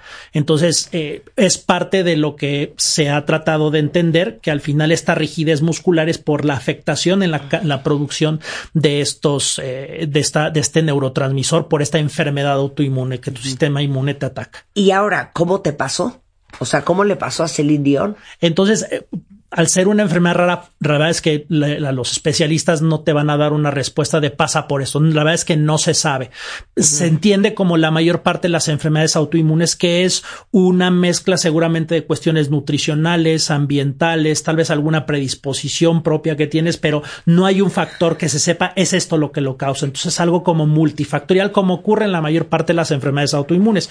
En muchos casos estos pacientes ya tienen alguna enfermedad autoinmune como diabetes o ¿no? y entonces es parte también ya de una de una enfermedad que seguramente ya tienen y simplemente el sistema inmune pues se decide atacar otra cosa más y entonces Sí, en sí. estos casos eh, casos genera este esta enfermedad. Afortunadamente hay tratamientos que no te curan la enfermedad, pero que te la manejan muy bien y que ¿Y qué hacen con esta rigidez? Ok, entonces en, en ese sentido hay como dos grandes vías que se hacen para tratar esto. Uno es disminuir esta ri- rigidez y que es dando fármacos que ayudan a que este neurotransmisor GABA que está bajo, porque no se está produciendo por la enfermedad autoinmune, se libere más. Y entonces eso ayuda, como por ejemplo el Valium, ¿no? El diazepam, las benzodiazepinas Ok. Ah, ayudan claro, a producir más GABA sí. y entonces ayuda a las personas. Por otra parte, al ser una enfermedad autoinmune en donde el sistema inmune está muy reactivo y está atacando a tu cuerpo, la otra vía, la otra herramienta es bajar la respuesta inmune. Exacto. Y para eso se dan inmunoglobulinas intravenosas, que son igual eh, proteínas que se dan, anticuerpos que se dan, pero cuyo efecto es bajar la respuesta inmune, apagarla. Entonces te bajan la respuesta inmune que te está causando eso y te dan fármacos que generan más del neurotransmisor que te hace falta y esto controla mucho la, la sintomatología. En algunos pacientes, no son la mayoría, esta enfermedad se puede de pronto desaparecer. O sea, si la tienes y de pronto desaparece y ya no la vuelves a tener. Eso puede ocurrir como ocurre O sea, en muchas remisiones, otras. La remisión espontánea puede ocurrir. O Y sea, en yo he visto no, esterosclerosis no. Eh, sí, se llama esterosclerosis múltiple, claro. Sí, esclerosis múltiple. Esclero, perdón, esclerosis múltiple. Eso, eso. He visto remisiones. Así es. Pero de años, ¿eh? Sí. De años de. Uy, sí me la detectaron hace 15, así. Así es. Entonces, por ejemplo, pues Celine pues entra en este diagnóstico, tiene mucha suerte de poder haber llegado a eso y, y tener todo ese acompañamiento. No siempre se cuenta con eso. Y pues ahora, como ella lo dice, no se separa, pues este, para, pues para empezar a recibir el tratamiento y también ver este cómo le va, ¿no? Porque no, como le digo, no es que, ah, ya te vamos a dar esto y ya va a estar bien. No, hay que ver, hay que darlo y hay que ver y, y, y puede ser variable. Ojalá le vaya muy bien y que pues pueda recuperar su, su objeto artístico que me Claro, parece que es muy porque de hecho canceló Celine Dion la Su gira de Europa. 2023 por este, este espasmo y esta rigidez muscular que evidentemente te ha de afectar también las cuerdas vocales. Sí, es lo que manifestaba ella, ¿no? Pero también, como les digo, las contracciones pueden ser de pronto espontáneas y te caes. Claro. ¿no? Y entonces es algo que pues es no, no, no puedes aventarte un tour o un espectáculo en esas condiciones, ¿no? Entonces esperemos que el tratamiento, afortunadamente los hay, y que sea de las personas que responden Claro. bien a este tratamiento. Bueno, esta es la primera de nuestras enfermedades raras, hoy que es el Día Mundial de las Enfermedades Raras, el síndrome de la persona rígida, que como les dijimos al principio, es lo que tiene Celine Dion. Vamos con los defectos congénitos de la glicosilación. Sí, pues igual eh, es un grupo de enfermedades, es- son igual enfermedades raras y son más de 170 tipos. ¿De qué trata esto? Bueno, nuestras células para comunicarse entre ellas lo hacen en gran medida a través de moléculas de azúcar que producen en su superficie. Entonces necesitamos tener estos azúcares en nuestra superficie para que haya una buena comunicación y nuestros tejidos funcionen bien. Desafortunadamente las personas que tienen estas enfermedades tienen alguna mutación, algún cambio en su ADN que hace que estas estructuras de azúcares no se produzcan y entonces nuestras células, las células no se comunican bien y empiezan a dar pues distinto tipo de problemáticas en nuestro cuerpo que generalmente eh, afectan al sistema nervioso central, al cerebro y muchas veces están involucrados otros órganos como hígado, corazón, intestinos, músculos ¿no? y en más de 170 tipos no podemos mencionar cada uno de ellos, pero en términos generales se dice son enfermedades multisistémicas, afectan varias partes del cuerpo, ¿no? Eh, y, bueno, igual son enfermedades raras y uno de los de las grandes problemáticas es no solamente diagnosticar suficientes personas, eh, al ser enfermedades raras muchas veces los médicos no las sospechan. Eh, este tipo de enfermedades son las en las que yo he trabajado y Nada más como por, poner un ejemplo, aunque se empezaron a conocer y los primeros diagnósticos a nivel mundial se hicieron en 1980 de estas enfermedades, o sea, ya hace 40 años, eh, en México cuando regresé justamente del doctorado y uno de, mis objetivos era pues diagnosticar estas enfermedades que en México pues no se habían identificado. Y entonces en 2014 este pudimos identificar los primeros casos en México y ahorita ya tenemos más de 12 pacientes con estos desórdenes congénitos de la glicosilación en México que han sido identificados. Y entonces que hemos podido darles un diagnóstico. Y ahora el gran reto es ¿Y qué tratamiento les damos? Que pues obviamente es uno de los problemas porque no hay tratamiento. Ya nosotros este tuvimos la oportunidad de estar con ustedes y, y, Mariana, la mamá de Romeo y toda la familia les manda muchos saludos porque pues a través de la participación que tuvimos con ustedes del caso de Romeo, que tenía un desorden congénito de la glicosilación, pues han gracias al apoyo de la audiencia y, y, y todo el apoyo que recibieron, eh, pues que han podido ir avanzando en buscar tratamientos a través de estrategias muy interesantes eh, y el caso de Romeo permite hablar de algo sí. que es el gran problema para las enfermedades raras. Es, por una parte, la odisea diagnóstica. Me tardo en tener el, el diagnóstico, pero después claro. el tratamiento que se podrán imaginar que dado que son enfermedades raras, la gran industria farmacéutica pues no está interesada en estar desarrollando claro. estos tratamientos, claro. ¿no? Y, y entonces ha sido muy problemático porque las familias pues piden, ok, ¿qué le van a dar a mi hijo? Pues es que no hay, los médicos que no hay, no hay medicamentos y, claro. y ok, ahí les, lo está investigando, pues no, nadie lo está investigando ni nadie está buscando la solución. Claro, porque en, son tan pocos en el mundo. Así es. No entonces, es negocio. Así es. Entonces, algo que es lo que ha cambiado la vida para Mariana, para Romeo y para muchos niños con enfermedades raras es que eh, ahora los pacientes se han empoderado y dicen, ok, gran industria farmacéutica, ¿no me quieres ayudar? Pues entonces yo voy a buscar a mis científicos y con científicos que están interesados en eso se juntan, uh -huh. juntan ellos sus propios recursos y ellos buscan los fármacos y la forma de poder desarrollar esas soluciones, ya no esperando que sean, digamos, las grandes empresas las que se tomen el tiempo para tomar esa, esa decisión. Entonces, en ese sentido, creo que eso está dando una gran luz de que los pacientes y las familias pueden claro. desarrollar sus propias soluciones y un ejemplo de Romeo es que pues ya está, eh, están generando soluciones en una empresa en Estados Unidos sí. eh, y es que es una empresa que está eh, apoyada por recursos de las mismas familias. Entonces es algo que es, es muy bonito ver que han podido sobrepasar estos, estos muros de, de, de, no tener las soluciones a sus, a sus enfermedades, que creo que, que esa es la segunda cosa más importante para los papás después de, esa, de uh -huh. entender por qué pasó es, ok, ¿cómo ayudo a mi hijo claro. y cómo lo ayudo de la mejor forma? Sí, es que uno en cada 50 mil a 100 mil es nada. Te digo, cuando los juntas, pues bueno, ya son algunos miles o algunos sí. cientos, ¿no? Este, pero pues imagínate cuando, o sea, lo normal es que cuando te da esa enfermedad, lo más probable es que nadie la conozca uh -huh, y que sí, en el sí, hospital que vayas los médicos no sea la primera cosa en la que van a pensar. Claro. Y entonces es, es, es, es realmente algo claro. muy sufrido. Y es por eso que algo que necesitamos impulsar México, eh, aunque hay iniciativas por ahí, no se ha concretado en otros lugares, sí, en donde ya en la ley, eh, en las leyes de salud, se hacen políticas públicas para específicamente permitir e impulsar que a estas personas que tienen enfermedades raras puedan tener un diagnóstico, ¿no? Y que puedan tener acceso a las herramientas diagnósticas, como era esto de la secuenciación del exoma, que era esta herramienta que permite leer el ADN. Todas las personas que el día de hoy en México tienen enfermedades raras deberían de poder acceder, o sea, sobre todo los niños, ¿no? Acceder a este tipo de estudio de forma gratuita. ¿Por qué? Porque es una gran herramienta para tratar de llegar a ese diagnóstico, ¿no? Lamentablemente claro. no es el caso y entonces, pues entre que si tienes recursos o no, empiezan las cosas claro. de diferenciación. Bueno, enfermedad de Pompe es la tercera enfermedad rara del día de hoy. Así es. Entonces, en la enfermedad de Pompe, fíjate que también es interesante porque tiene que ver con azúcares, pero es al revés. ¿En qué sentido es al revés? Pues así como la célula tiene que construir azúcares, después las tiene que deshacer. Y entonces todos los azúcares que en algún momento se formaron, después tienen que ser reciclados como en una planta de tratamiento, o sea, ya se usaron, ya sirvieron Sí. para algo. En- la célula en vez de perderlos dice, no, pues los recupero para volver a usarlos, pero los tengo que deshacer otra vez en pedacitos eh, solitos. Y eso se hace en una planta de reciclaje, por decirlo así, que tienen nuestras células, que se llaman lisosomas, por eso se llaman enfermedades lisosomales. Y en estos lisosomas hay proteínas que cortan todas estas grandes estructuras de carbohidratos, de proteínas, de, de lípidos que pues finalmente forman nuestras células. Entonces en la enfermedad de, de Pompe lo que ocurre es que una molécula que se llama glucógeno, que es como polímero, una cadenita de glucosas, eh, entra ya al lisosoma y se tiene que deshacer si hay esta enzima que se llama la alfa-glucosidasa.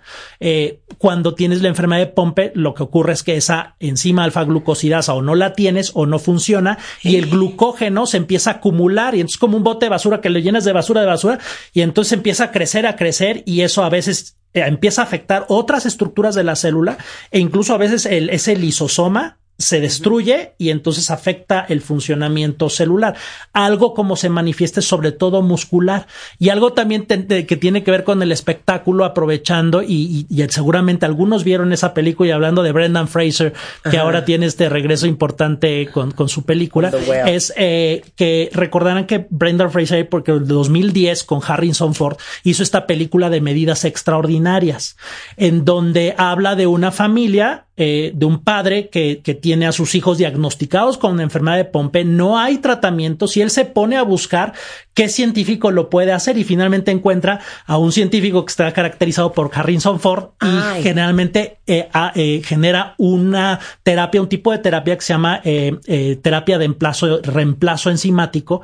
¿Y en qué consiste esto? Bueno, consiste en que si la enzima que no está en los lisosomas, o sea, no está o no funciona bien, pues, pues vamos a dársela, ¿no? Y de pronto parece fácil, pero ¿cómo hacemos llegar esa enzima a los lisosomas? Que es algo muy particular dentro de la célula. Entonces, este científico lo que se da cuenta es que, bueno, la enzima se puede producir afuera, y al inyectarla, si le pones una señal de azúcares, esa señal de azúcares hace que esa enzima se vaya directamente a los lisosomas y entonces estos niños eh, que están muy afectados muscularmente, no solamente de su músculo esquelético, que es con el que nos movemos, sino también del músculo cardíaco, gracias a este reemplazo de enzimas, es decir, una enzima que inyectas y que va a llegar a los lisosomas a hacer la chamba que no se está haciendo, pues empieza a llegar y empieza a deshacer este glucógeno y eso pues cambia drásticamente eh, la vida para, para estos, para estos niños. Y es una historia eh, basada en, en, en hechos, reales. en hechos reales, el señor Crowley y su familia. eh, y, y, y entonces, bueno, habla justamente de, de me gusta esa película en el sentido de que nos permite ver cómo muchas veces las familias están solas y son las familias que agarran ese valor de buscar una solución y claro, muchas veces que tienen las condiciones de hacerlo, encuentran las personas y generan las soluciones, ¿no? Porque si se quedan esperando en el hospital a que alguien llegue y diga ya lo solucionamos, eso no va a pasar. Entonces lo que vemos mucho en las familias afectadas por enfermedades raras con sus hijos con enfermedades genéticas y es justamente el nos toca a nosotros porque nadie lo va a hacer por nosotros. Pero a ver, dame otra vez la lista de síntomas, o sea, cómo es un niño con enfermedad de Pompe. Entonces, eh, en este caso, estas enfermedades empiezan a afectar sobre todo eh, la, la musculatura. Entonces empiezan a tener debilidad muscular, eh, no, no, por ejemplo, de, si, si es si la enfermedad inicia desde el primer año de vida, porque incluso es una enfermedad que puede aparecer después, o sea, a los 20, 30, 40 años de edad. Eh, generalmente cuando aparece más eh, tempranamente es más grave y lo que empieza a ocurrir es que el niño, pues por ejemplo, el bebé, cuando empiezan a pasar los meses que normalmente vemos que empieza eh, a, a dar vueltas o que se empieza a sentar o que empieza a caminar, pues eso no llega. ¿Por qué? Porque el músculo, que es en donde más glucógeno hay y es en donde se tiene que deshacer y esta enzima no funciona, pues las células musculares empiezan a morir y no pueden hacer su trabajo y entonces pues justamente lo que vemos es que no pueden caminar, no tienen este esta capacidad eh, motriz, eh, también van a tener problemas por ejemplo, para deglutir. Y algo que afecta mucho es que recuerden que respiramos gracias a un músculo que se llama el diafragma. Y ese músculo, al igual que los músculos que nos permiten movernos, también se empieza a afectar. Entonces muchos de estos niños empiezan a tener insuficiencia respiratoria. No pueden oxígeno. O sea, afecta a los, eh, la- los movimientos voluntarios. Así es. Entonces, a- a- Respirar es, claro, Así es, es sí. voluntario. Sí, y entonces ese, ese, ese músculo, este, pues empieza a afectar junto con el músculo, los otros músculos esqueléticos y, eh, y justamente el no poder respirar bien hace también que se empiecen a, a acumular secreciones en los pulmones. Eso promueve también la aparición de infecciones.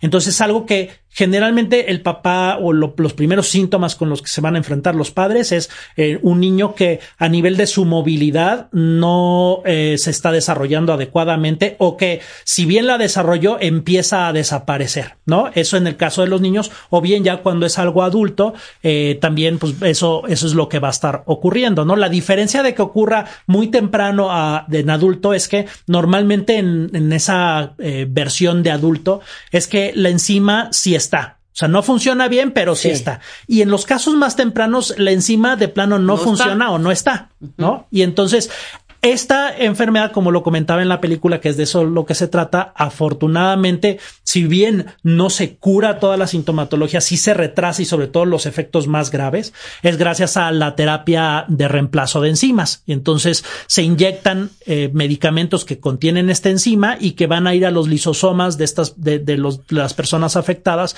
y van a cortar este glucógeno que se está acumulando y eso ayuda mucho a que puedan, este, sobrevivir, ¿no? No, pues muy bien. Oye, ahora todos los que están escuchando que quisieran referencia de a dónde vas cuando tiene tu hijo una enfermedad rara. Sí, lo, lo, lo que yo recomendaría es que normalmente dependiendo de la enfermedad rara y los síntomas que tienes, vas a ir con un especialista de ese tipo de síntomas. Es decir, si es algo neurológico, vas a ir con el neurólogo, si es algo cardíaco, vas a ir con el cardiólogo. Entonces, normalmente vas a caer con algún especialista de eso. Eh, lo que yo recomendaría en esos casos es hablar con el especialista eh, con el que te haya tocado dependiendo de esa sintomatología y hablar con él muy directamente de el diagnóstico genético. ¿sí? No en todos los casos en todas las enfermedades raras la causa es genética, pero un 70% lo es. Y entonces en ese sentido es muy importante el hablar con ese especialista para que puedan hacer un trabajo de equipo con un genetista, que es otro especialista, y entonces puedan llegar a una solución. Desafortunadamente, no siempre ocurre, pero sí he visto que pasa, que llegan con especialistas, con el neurólogo, con el cardiólogo, tienen tales síntomas, pues te doy tal tratamiento, pero no investigo por qué te está pasando eso, ¿no? Y incluso no llego realmente al diagnóstico porque te clasifico en algo que pues es lo común y no realmente veo qué es lo que está pasando. Entonces, a todos los papás y sobre todo yo siempre digo, eh, aunque los médicos estudiamos para eso, yo siempre digo, al final los papás son los que viven el día a día con sus hijos. Y si hay algo que no les está cuadrando con el diagnóstico, que no están seguros que las cosas son tal y como les están diciendo, es que mantengan ese espíritu, eh, digamos, de, de buscar una respuesta y en ese sentido háganse de los genetistas, que al final la chamba del genetista es justamente llegar al diagnóstico genético de una enfermedad. Entonces, quien necesitan de aliado en ese equipo médico para poder saber qué es lo que, lo que está pasando, ¿no? Ok, perfecto. ¿Dónde te encuentran a ti, querida? Ah, bueno, pues yo estoy en la Universidad Autónoma del Estado de Morelos y bueno, mi teléfono celular es 777-257-7337. A ver otra vez. Mi teléfono celular es 777-257-7337. Me pueden encontrar por Twitter en Dunker UAM, por Facebook Iván Martínez Dunker y en Instagram por Dunkerman. Con mucho gusto me pueden escribir ahí y si tienen alguna duda, pues los puedo ayudar a, a referirlos con alguien que les pueda dar alguna respuesta o, eh, a sus inquietudes con respecto a las enfermedades raras. Entonces en Twitter, Dunker, U-A-E-M. Y tu Instagram es el mejor. Dunkerman. Dunkerman. No, Está les fácil. encanta. Dunker es con seca. Dunkerman. Bien. Y en Facebook es Iván Martínez Dunker. Él, eh, su especialidad es biología molecular de la célula y glicobiología, por si alguien ocupa. Muy bien. Muchas Muchas, gracias, gracias, Iván. a sus órdenes. Gracias por el espacio. Oigan, cuentavientes, eh, vamos a hacer una pausa rapidísimo, no se vayan. Ahí viene Mario Guerra, vamos a hablar de cuando juras. que con esa piedra no me vuelvo a tropezar. Y ahí vas. Y ahí vas, Ahí ahí vas, vas. claro. Oye, ¿cómo dice el dicho? No me levanten, ¿no? Exacto, ¿cómo dice? Si alguna vez tropiezo con la misma piedra. No, no, no, no, espérate. ¿o ¿Cómo es? Si alguna vez. Sí, ¿no? Sí, algo de la piedra, ¿no? Si alguna vez tropiezo con la, con la misma piedra y me caigo, no me levanten. Ahí déjenme. Por pendeja. De eso vamos a hablar regresando, no se vayan. ¿Olvidaste tu ID de cuenta viente? Recupéralo en martadebaile.com y participa en todas nuestras alegrías. Escuchas a Marta de Baile. Síguenos en Facebook, Marta de Baile, y en Twitter, arroba Marta de Baile. Estamos donde estés. Son las 12.04 de la tarde, cuentavientes. Estamos de regreso en W Radio. Hoy es martes y hoy está con nosotros el rockstar Del amor. del amor. Oigan, qué horror. Es que Mario, Qué horror que. oigan esta frase que les voy a decir. Cuando juras que nunca más. Y ahí vas. Y ahí vas. Y ahí vas. Y ahí vas. Oye, el otro día le, le preguntábamos a los cuentavientes cuál sería para ti el peor trabajo que podría tocarte. Fíjate que el fin de semana le hice esa pregunta a varios y no sabes la cantidad de gente que dijo contador. Sí. O sea, Eso creo dijimos, que yo fui mi segunda. sí, todo el mundo dijo contador, no hay forma. Pero alguien puso en Twitter, yo ni muerta sería psicólogo de gente necia. Entonces yo dije, qué duro debe de ser para un terapeuta pasar una hora, por no decir siete, siete sesiones hablando con tu paciente y que regrese y te diga, adivina qué, qué pasó. Le, hablé. Hombre, Hombre. pero si llevamos siete sesiones trabajando, que vas a soltar a esa fulana o ese fulano. Ya sé, pero es que no me aguanté. Debe de ser durísimo. No, mira, como nosotros ya esperamos que eso pase. Neta. Sí. Sí, claro, no puede ser que de pro- sería muy fácil que alguien llegue, fíjate que tengo este problema, ¿sabes qué? Deja de hacer esto. Ay, muy bien, ya no lo voy a hacer. Oye, qué bueno me sirvió esto, ¿cuánto te debo? No. Sí, no. ¿Sabes que Sí, sí. el impulso, eh, esta, esta compulsión que Sí, tenemos sí, sí. A, a regresar a los lugares conocidos, a lo que es familiar, eso es lo que nos, no- nos hace repetir y repetir y repetir. Y ustedes ya esperan que eso va a suceder. Ya- ya esperamos que De eso hecho, se- suceda. te sorprenderías que no sucediera. Me sorprendería. Pero yo sería de, ¿le hablaste? Después de siete sesiones, ¿sabes qué? Deja de perder tu tiempo y tu No- dinero. no sabes nada. Esto se acabó. Así, me traería como amenazados a los pacientes. De- Claro, claro. De, le sigues y te voy a dejar. Bueno, ¿cómo que jamás, que nunca jamás? Y ahí, Ahí vas. Pues mira, hay personas que pasa, regresan con la misma persona. Ya estuvieron mal, ya entendieron que no tienen forma de llevarse bien, que sus personalidades son muy distintas. ¿Y qué pasa? Pues que ahí van de regreso con la misma persona. A veces te sientes atraído no por la misma persona, sino por cierto tipo de personas. Por su personalidad, por sus intereses, su apariencia física, aun cuando sabes que no es lo que más te conviene. A lo mejor te sientes atraído o atraída por personas que según tú necesitan ser salvadas o que le resuelvas la vida. Y entonces acabas asumiendo la responsabilidad de ayudarles a resolver sus problemas. Sales de una mala relación, juras que para la siguiente, ahora sí, ahora sí de verdad, te vas a relacionar con alguien totalmente distinto. Y acabas más o menos en lo mismo o peor. Entonces, esos supuestos de volver a caer, por más que jures, ya no me vuelvo a enamorar de personas conflictivas, ya no me vuelvo a enamorar de personas casadas, ya no me vuelvo a enamorar de personas que no me traten bien porque ahora sí merezco lo mejor, porque soy un rey, una reina, te vuelves a topar con lo mismo. ¿Por qué? Porque vas buscando lo familiar, y esta palabra, esta palabra es grave, ir buscando lo familiar, porque como es lo que conoces, tienes el deseo de otra cosa, pero esa otra cosa no la conoces, está en la oscuridad, ¿cómo? Sí, claro. no sabes ni cómo reconocerla. Exacto. Entonces, la puedes estar viendo allá afuera y la dejas pasar, porque no, no sabes, es como pedirle a un niño pequeño, pásame el salero. Y no sabe qué es el salero. Entonces, ¿qué te pasa? ¿La leche? ¿La mostaza? ¿Un tenedor? ¿No? Entonces, habría que enseñarle qué es el salero para que lo sepa reconocer y después le digas, ahora sí pásame el salero y todavía igual te va a pasar otra cosa. Entonces, si no reconocemos, si no aprendemos a reconocer otras formas de relacionarnos, otro tipo de, una, una forma distinta de personas con las cuales vincularnos, pues entonces vuelves a lo mismo. Yo diría que esa es una de las principales razones por las cuales cuando uno tiene hijos, tiene que estar más alerta que nunca de no estar en relaciones tóxicas. Porque uno busca lo que es familiar y lo que te es familiar es lo que tú ves todos los días. ¿Qué es lo que ves todos los días? Normalmente lo que ves en tu casa, que es donde vives y donde convives.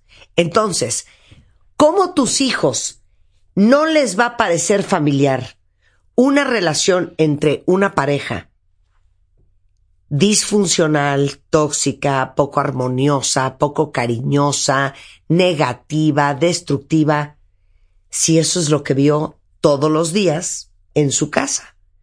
Corte A, estos niños crecemos y ¿qué es lo que vamos a salir a buscar? Lo que conocemos, lo que nos es familiar, lo que vimos todos los días. Porque lo otro, como dices tú, no lo conocemos. ¿No? ¿No? ¿Está oscuro? Entonces, esta compulsión, ¿qué, qué pasa aquí? ¿La, ¿La, gente es tonta? No. A la gente le gusta sufrir porque luego dicen eso. Es que a ti te gusta sufrir. No, a nadie le gusta sufrir. Lo que pasa es que esa persona que sufre por su eh, ciclo de repeticiones pudo haber caído en esta compulsión a la repetición, ¿no? En este famoso síndrome de compulsión a la repetición de las relaciones. Es cuando una persona se involucra en relaciones románticas que son similares en patrones, en problemas o en retos. Y es un patrón inconsciente. O sea, no, no, lo haces voluntariamente. Ay, ahorita me voy a enamorar de alguien bien conflictivo. Ay, seguramente el próximo que me voy a encontrar va a ser bien complicado. No, al contrario. O sea, quieres algo bueno para ti, pero como dije, no sabes dónde buscarlo. Entonces, este síndrome puede ser visto desde la perspectiva de la compulsión a la repetición de lo que nos hablaba Freud en su momento. Dice, los seres humanos tienden a repetir patrones de comportamiento que les resultan familiares, incluso si no son saludables o les hacen daño. Porque apostamos más por lo familiar, por lo conocido, que por lo bueno. Claro. Y yo siempre he dicho, siempre apuesta por lo que sea bueno y además te haga bien. Porque si algo es bueno, a lo mejor no es bueno para ti. Claro. Por más que te digan, mira esa persona si te conviene, ay, mira cómo te quiere, mira lo que te aguanta, mira todo. O sea, sí, puede ser que sea buena, yo no digo que no, pero a mí no me hace bien. Entonces, ese requisito que sea bueno y te haga bien a ti. Porque a lo mejor dices que te hace bien, igual que lo diría el alcohólico con un vaso de whisky, pero al finalmente no es bueno. Entonces, creo que estas dos cualidades, sea bueno y te haga bien, pues entonces puede ser que te empiece a abrir la, la mente, la cabeza y eh, la razón hacia nuevas perspectivas. Freud dijo que esta compulsión a la repetición, fíjense, ¿por qué ocurre? A ver, ¿por qué regresamos a lo familiar?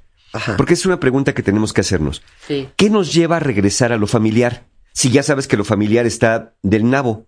Bueno, lo que nos lleva es una necesidad de reparar experiencias traumáticas del pasado que no pudieron ser procesadas adecuadamente. Es decir, el día que me encuentre una pareja con la cual ya no tenga conflicto, todos mis conflictos de la infancia quedarán también resueltos. El día que me encuentre una persona que me quiera, entonces eso significará que por fin logré que mi padre o mi madre me quisieran, porque nunca me sentí querido. Es decir, vamos a regresar a los patrones en un intento de regresar a la infancia para ver si con esta nueva relación ya puedo redimirme y redimir todos mis años de infancia de maltrato, de abandono, de negligencia, hasta de sobreprotección. Hay personas que dicen, a ver, me voy a buscar una persona que sí me mete en cintura, alguien que me, que me cinche para que yo aprenda y a ver si así entiendo. ¿Por qué? Porque tuviste padres sobreprotectores a los que parece ser que nunca les importaste y entonces quieres alguien sentir algo de alguien para compensar aquel, aquel vacío, aquella ausencia. Igual que las personas que pueden tener trastornos alimentarios. ¿no? Claro, antes de hablar de cómo caemos en él, quiero poner otra variable de este patrón de repetición. puede ser que por aras del destino acabes con alguien diferente. ¿Ok? Pensemos que con alguien un poco más sano que tú. Sí, te, te tropezaste con alguien porque ni lo Exacto. Te encontraste. tropezaste con alguien mucho mejor de lo que normalmente tú usas. Ok. Pero me decía una amiga mía, tú dame una buena relación y a un buen tipo y yo en seis meses te lo transformo en un monstruo. ¿A qué voy con esto? Que muchas veces te tropezaste con alguien que nada que ver con lo que tú estás acostumbrado y como no te es familiar, tú te encargas de convertir a esa persona en lo que tú estás acostumbrado a tener. O al Sí. revés, ¿eh? Eh, eh, Sí, totalmente. ¿Y sabes por qué pasa? Sí. Porque si me topo con una persona, vamos a ponerlo en términos de blanco o negro para que quedemos más claros. Si me topo con una persona buena, o al menos, como dice Marta, mejor de lo que me había Más tocado, trabajada, pongámoslo así. esa persona no me sirve. Porque lo que yo estoy buscando es reparar mis patrones dañados de la infancia, mis patrones dañados de vínculos familiares. Y una persona saludable no me va, ya está reparado. ¿Qué le voy a reparar? Entonces es como, primero necesito descomponerlo, porque lo que intento es demostrarme que yo soy capaz de reparar aquellas heridas, Sí, que yo soy capaz de sanarlas. Y si tú no estás herido, te voy a pasar el coche encima 20 veces, te voy a patear, te voy a morder, te voy a escupir. Como dice Marta, lo, lo voy a echar a perder, pero lo que no te, lo que no te tomas en cuenta es que está bien, o no está bien pues, pero se entiende que quieras hacer eso. El problema es que no sabes cómo reparar. Entonces, aquello que venía bien armado, nomás lo desarmaste para luego no saber volverlo a armar. Entonces, esa es la búsqueda. Por eso muchas personas arruinan relaciones, arruinan carreras profesionales a veces, en este intento de yo tengo que ser capaz de reparar, tengo que ser capaz de demostrar, ¿para qué? Para ser querido, para ser aceptado, para ser amado por alguien. Por eso descomponen, para reparar.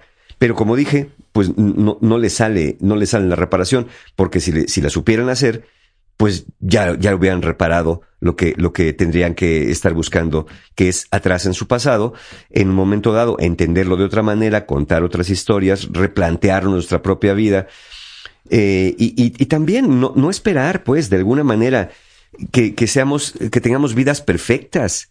Es decir, venimos de atrás y la idea es que vayamos saliendo, mejorándonos y superando.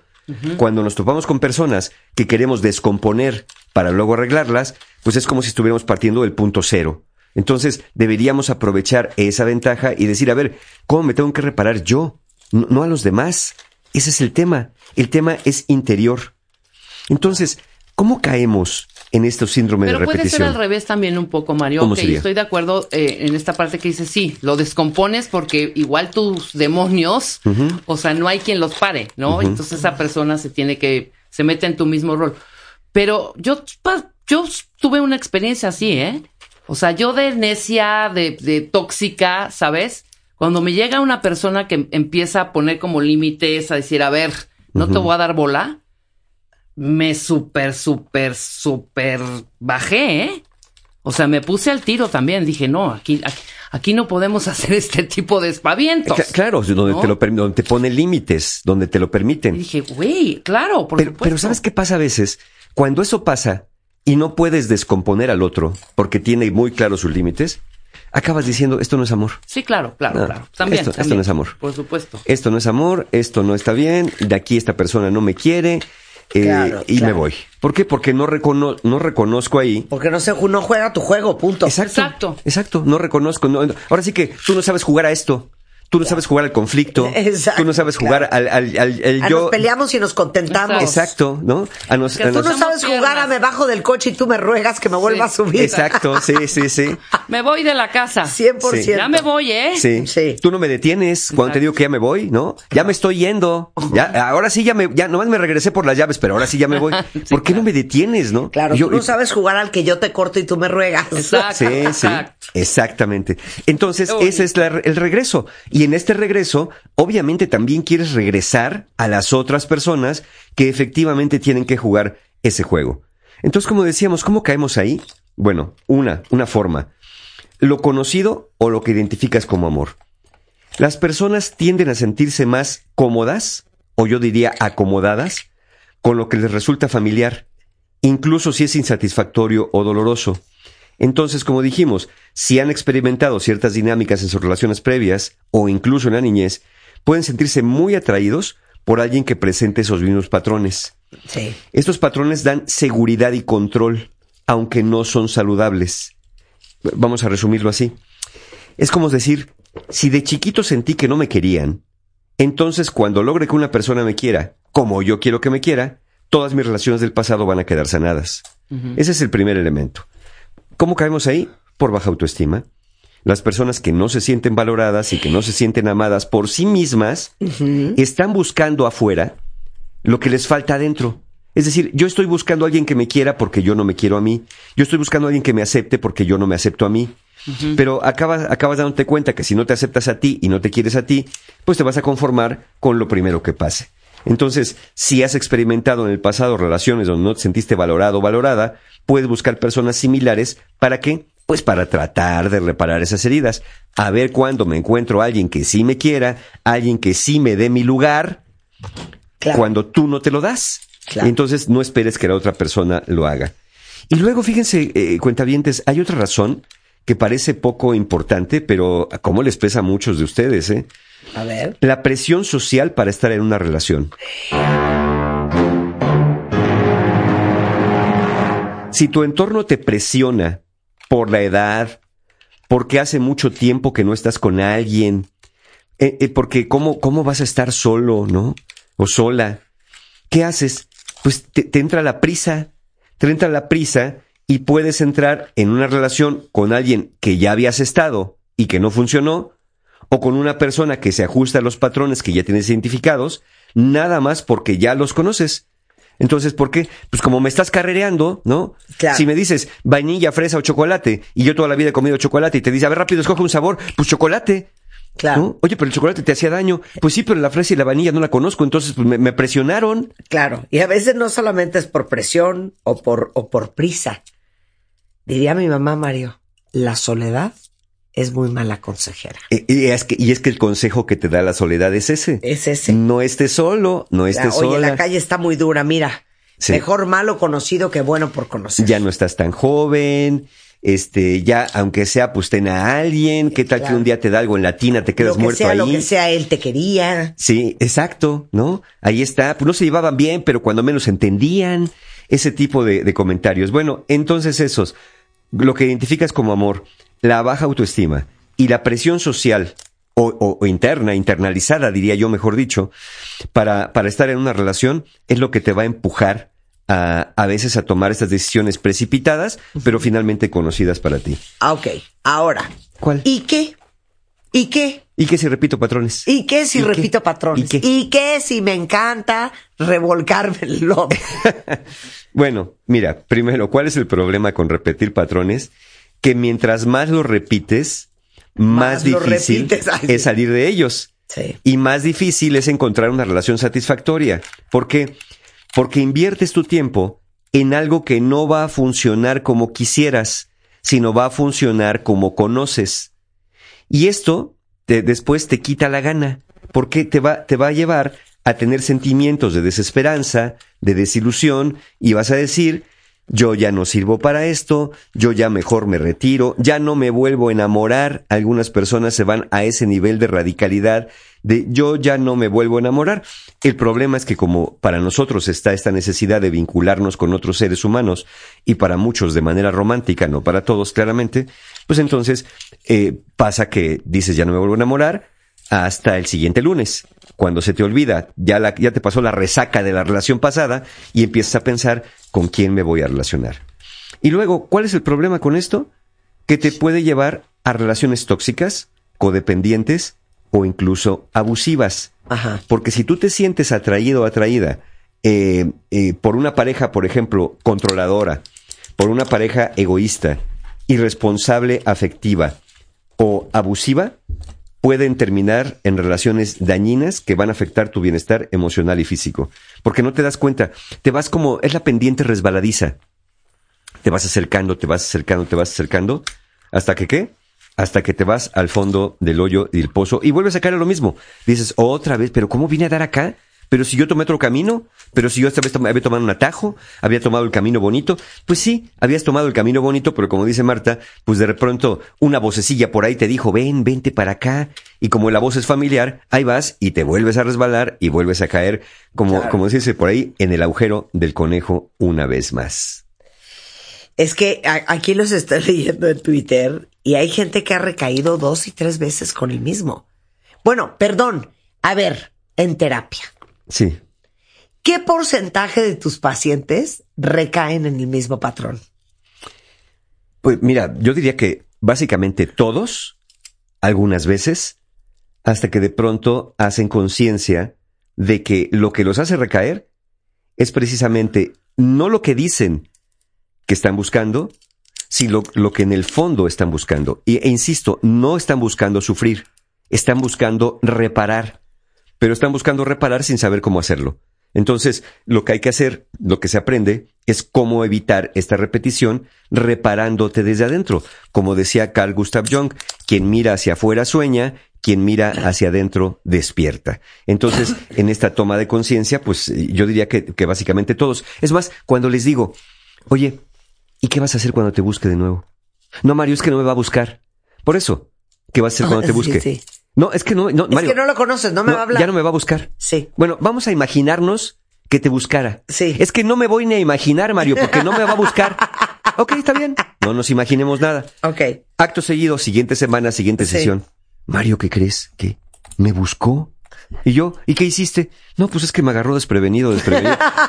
A ver, lo hablamos la semana pasada. Sí, claro. No quisiste Y no pensar. quisiste pensar. ¿Qué vas a hacer si te busca? ¿Qué le vas a decir? Claro, Porque tú juraste que no me iba a buscar. te amo. Sí, me agarró. No, no te agarró desprevenido. Te, te agarró en la, en la desesperación, más bien, de ánimas que me busque. Porque en ese no me va a buscar, lo dicen entre una cierta seguridad de no, hombre, yo lo conozco.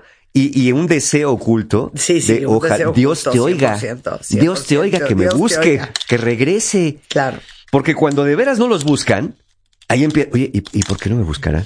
Pues yo porque no sé, porque tiene cordura, ¿no? Porque tal vez ya es en terapia, porque ya tal vez sí se toma en serio su terapia. Este, no, no, no lo sé, no sé por qué no te busque, pero lo que sí sé es que tú estás esperando que eso suceda. Por eso siempre deberían preguntarse, cuentavientes, cuando salgan de una relación así, donde juren, ya no me va a buscar, ¿qué voy a hacer si me busca? ¿Cómo voy a reaccionar? ¿Qué voy a hacer si me busca y me dice que ahora sí, ahora sí, ya va a cambiar? ¿Qué voy a hacer si me busca si ahora sí me promete todo aquello que nunca me cumplió? ¿Qué voy a hacer? ¿Qué, qué me, qué me haría pensar que realmente eso está ocurriendo así si la semana pasada era una persona y como en una semana la persona ya es una persona totalmente diferente? Entonces, ese tipo de pensamientos, bueno, nos hace recaer en estos patrones y ese suele ser parte del problema. Esta necesidad, este juramento de el famoso a mí no me va a pasar. No, ¿cómo crees? Eso ya no va a ocurrir en mi vida. Bueno, ¿sabes cómo? Claro. No, si no sabes cómo, va a volver a ocurrir. Pero, pero en el fondo no. Sí, y mira, y, y lo dicen como una forma de sobrecompensación. Como estaba yo con esta persona que me sentía en el fango, atascado con ella, ahora quiero buscarme una persona ligera y que vuele, casi casi un ángel de la divinidad. Entonces te topas con aquel ángel de la divinidad y, y, y o, lo que se supone que sea eso, y de pronto te relacionas y dices, no, ¿sabes qué?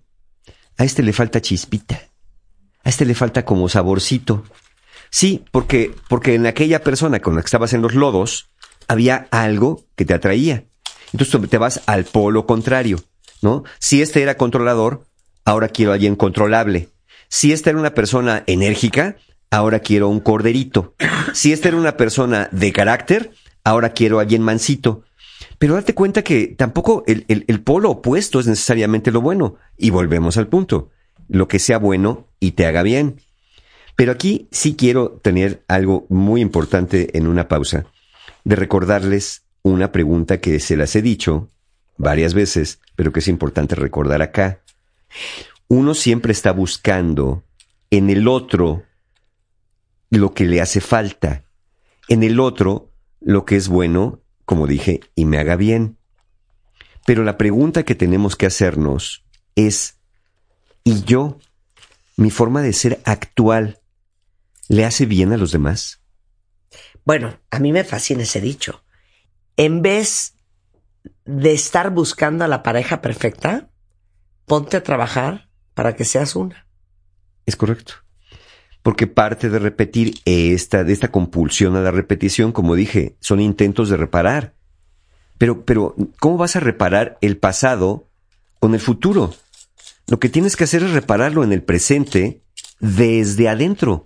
Por eso la pregunta no es, voy a salir de cacería a buscar ahora sí una persona diferente. Como todas mis parejas las conocí en bares, en bares de copas. Ahora me voy a ir a museos. Ahora me voy a ir a los atrios de las iglesias. Ahora me voy a ir a los lugares de meditación porque seguramente allí sí voy a encontrar la pureza y perfección que necesito.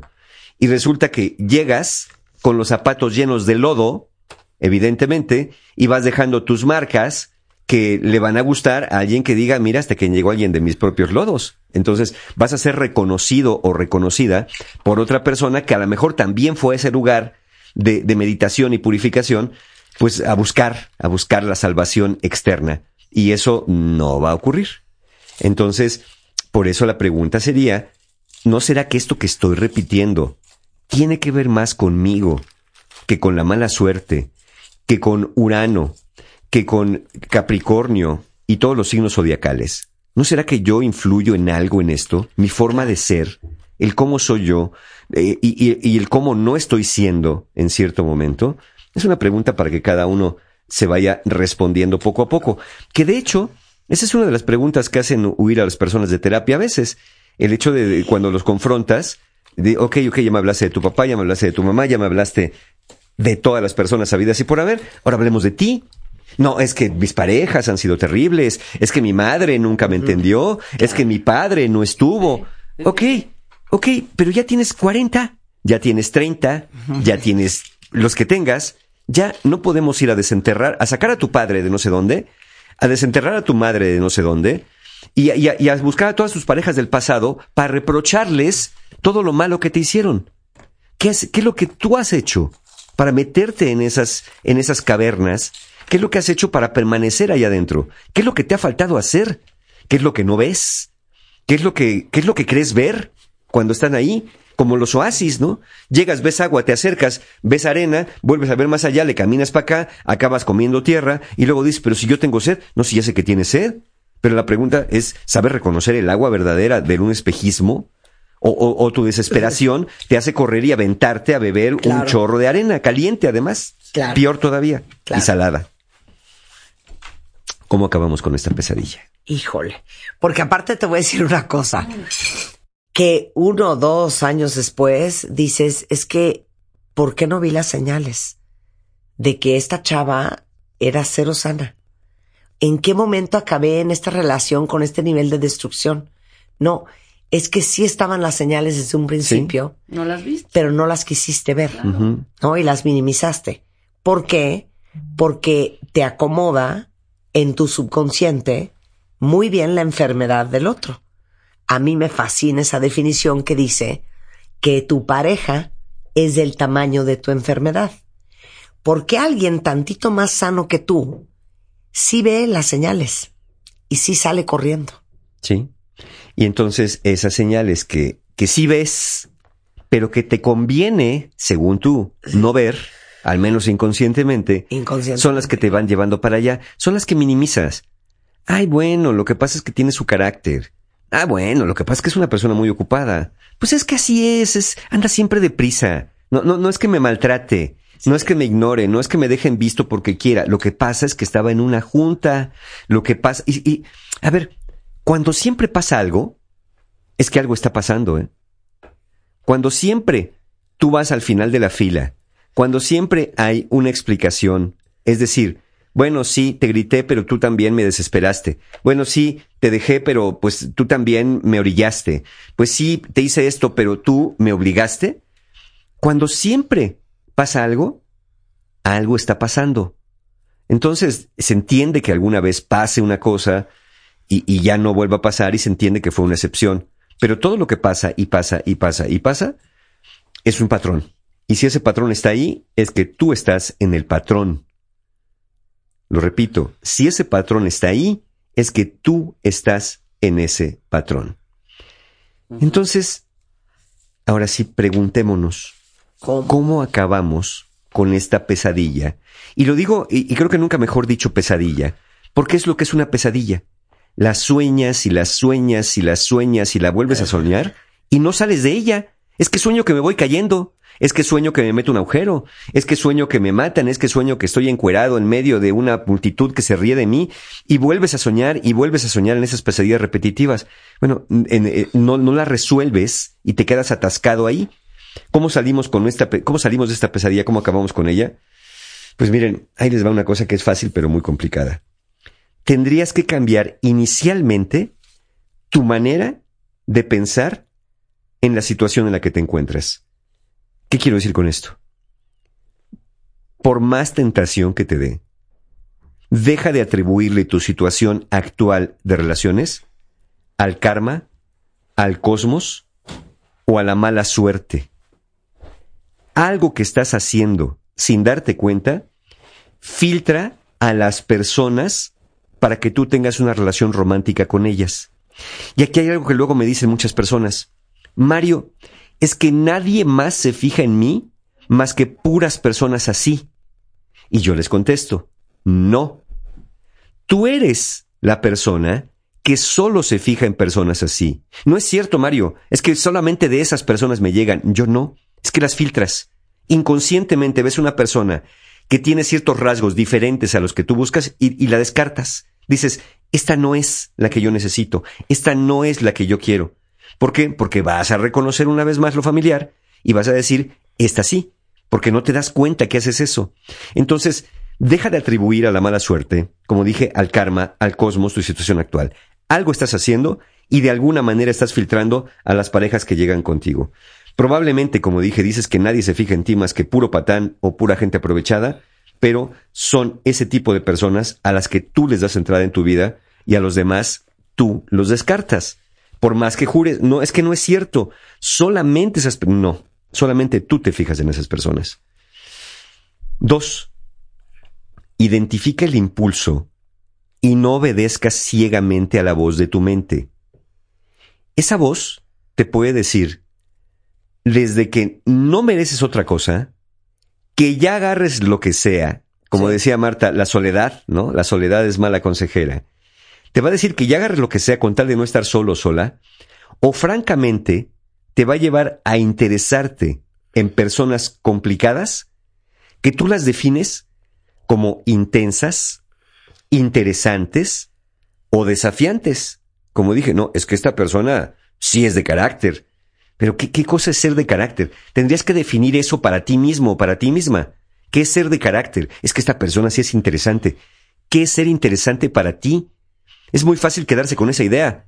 Que alguien es interesante, que alguien es de carácter, que alguien tiene su genio, que alguien es firme. ¿Qué, es eso para ti? Si no lo defines, lo vas a tener así abstracto y vas a empezar a identificar cosas que ni sabes que estás identificando. Entonces, eh, eh, esta voz, esta voz te va a llevar por un camino que no quieres.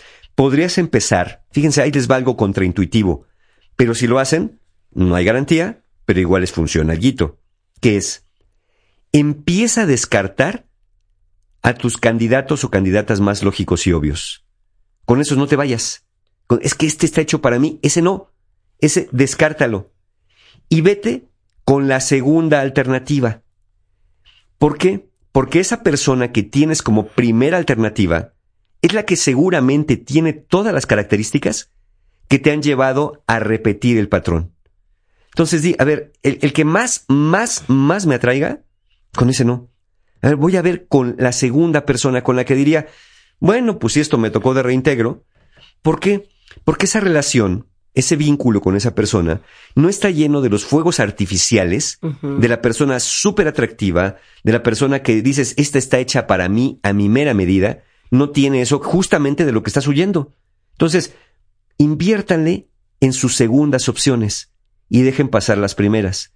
Si ya sabes que a la primera es donde, donde vas a acabar, pues prueba con la segunda. Esa es una manera para empezar a conocer personas distintas. No busques conocer personas de, de las que tú ya conoces. Y cuando digo tú ya conoces, cada uno sabe del que le estoy hablando. Conoce personas, acércate a personas que dirías, eh, no, tampoco es que me desagrade tanto, pero a ver, pues, vamos a probar. Y prueba y persiste. Porque claro, vas a probar y como no es exactamente lo que te gusta, vas a decir, ay, no, yo me regreso al anterior. Prueba, quédate un rato. Y prueba, cuando digo prueba, ¿saben que es buena idea? Conocer personas nada más en plan de amistad. No necesariamente siempre tirando a matar, siempre en plan de ligue, porque entonces ahí no te va a gustar. Entonces, a ver, vamos a conocer a esta persona, salir con ella, un date, otro date por acá, voy viendo, voy permitiéndome como adaptarme, acostumbrarme a, a una nueva forma de ser y voy viendo cómo me funciona. Ese sería eh, esta, este segundo camino de identificar el impulso y no obedecer ciegamente a la voz de tu mente. Tercero, dejen de rendirle culto al amor y empieza a pensar más en ti. Yo entiendo que la cultura, los tiempos, la familia nos presiona y nos presiona y nos presiona a irnos para adelante con las cosas. Pero ¿saben a qué deben invertirle más ustedes? Al autocuidado. El autocuidado es una forma importante de cuidar tu bienestar emocional y tu bienestar físico. Tener tiempo para ti, hacer actividades placenteras con amigos, mantener una vida saludable, buscar apoyo de personas que te quieren, en vez de salir de cacería cada vez que vas a una, una reunión. Eh, establece límites, lo dijo Rebeca. A mí cuando me establecieron límites, yo medio me cuadré. Dije, no, espérate, aquí con esta persona parece que es diferente. Entonces, es importante aprender a establecer límites claros y saludables en las relaciones. Esto puede incluir decir no a ciertas demandas de la pareja que van en contra de tus valores o tus necesidades y aprender a comunicar de manera efectiva lo que quieres y lo que no quieres en una relación.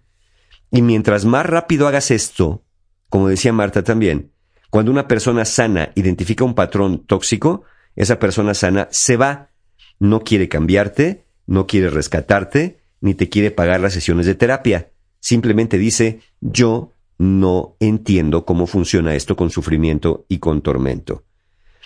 ¿Eres de los que tienen miedo que si pones límites tu prospecto se va a ir? Mira, si se va, entonces es una persona que no respeta los límites. Y alguien que no respeta tus límites es una persona que tampoco te respeta a ti. Y finalmente, Híjole. como dije, el pasado no solamente es para ser visto y entendido, y el futuro, pues no es un momento que está predestinado. Aprende a estar en el presente. Las personas que tienen un patrón de síndrome de repetición suelen tener miedo al futuro, me va a ir mal, y están atrapadas en el pasado. Siempre me ha ido mal. Pero las empuja el deseo y la necesidad de estar con alguien. Entonces, aprender a estar en el presente puede ser más útil para romper el patrón. Date cuenta que cada nuevo pensamiento, cada nueva reflexión y cada acción distinta que emprendas al momento de relacionarte te va a mover por un camino un poco más alejado de los viejos patrones. Sí. Y yo lo sé, hacer algo distinto te va a ser poco familiar. Pero precisamente eso poco familiar es lo que estamos buscando para que pruebes un camino verdaderamente distinto y no el camino largo para acabar en el mismo agujero, en el mismo pozo y con el mismo tipo de personas durante el resto de tu vida. Pues así las cosas, cuentavientes. Así las cosas. Y nuevamente yo sí repito, en vez de estar buscando la, pare- la pareja perfecta, Sí, pónganse a trabajar en ustedes. sí. Oye, Mario, ¿tienes cursos? Tenemos, tenemos, tenemos talleres y tenemos cupones para nuestros talleres de marzo, que ya pues es el último día de febrero y ya tenemos el cupón. El cupón se llama Hola Marzo para que tengan 20% de descuento en todos los talleres del mes de marzo, que son el domingo 12 de marzo, Sanando Heridas de la Infancia en versión online esta vez, el 18 de marzo, mi taller favorito, El viaje del héroe en formato presencial, ya quedan muy pocos lugares, el 19 de febrero, Fortaleciendo tu autoestima online, el 25 de marzo, este no se lo pueden perder, La ciencia y arte de ser pareja en formato presencial aquí en la Ciudad de México y el 26 de marzo uno que yo considero que es básico para todos, el poder del perdón en formato online. Toda la información de los talleres y formas de pago la van a encontrar en la página de mis amigos de encuentrohumano.com porque siempre hay un taller abierto en encuentrohumano.com y ahora con este cupón Hola Marzo van a tener el 20% de descuento. El cupón está vigente hasta el próximo viernes. Te queremos, Mario, te queremos. Muchas gracias, yo también. Feliz martes. Oigan, cuenta bien, nosotros nos vamos, pero estamos de regreso mañana en punto de las 10 de la mañana. Obviamente, ustedes no se vayan mucho más el resto de la tarde en W Radio. ¿Olvidaste tu ID de cuenta viente? En martadebaile.com y participa en todas nuestras alegrías.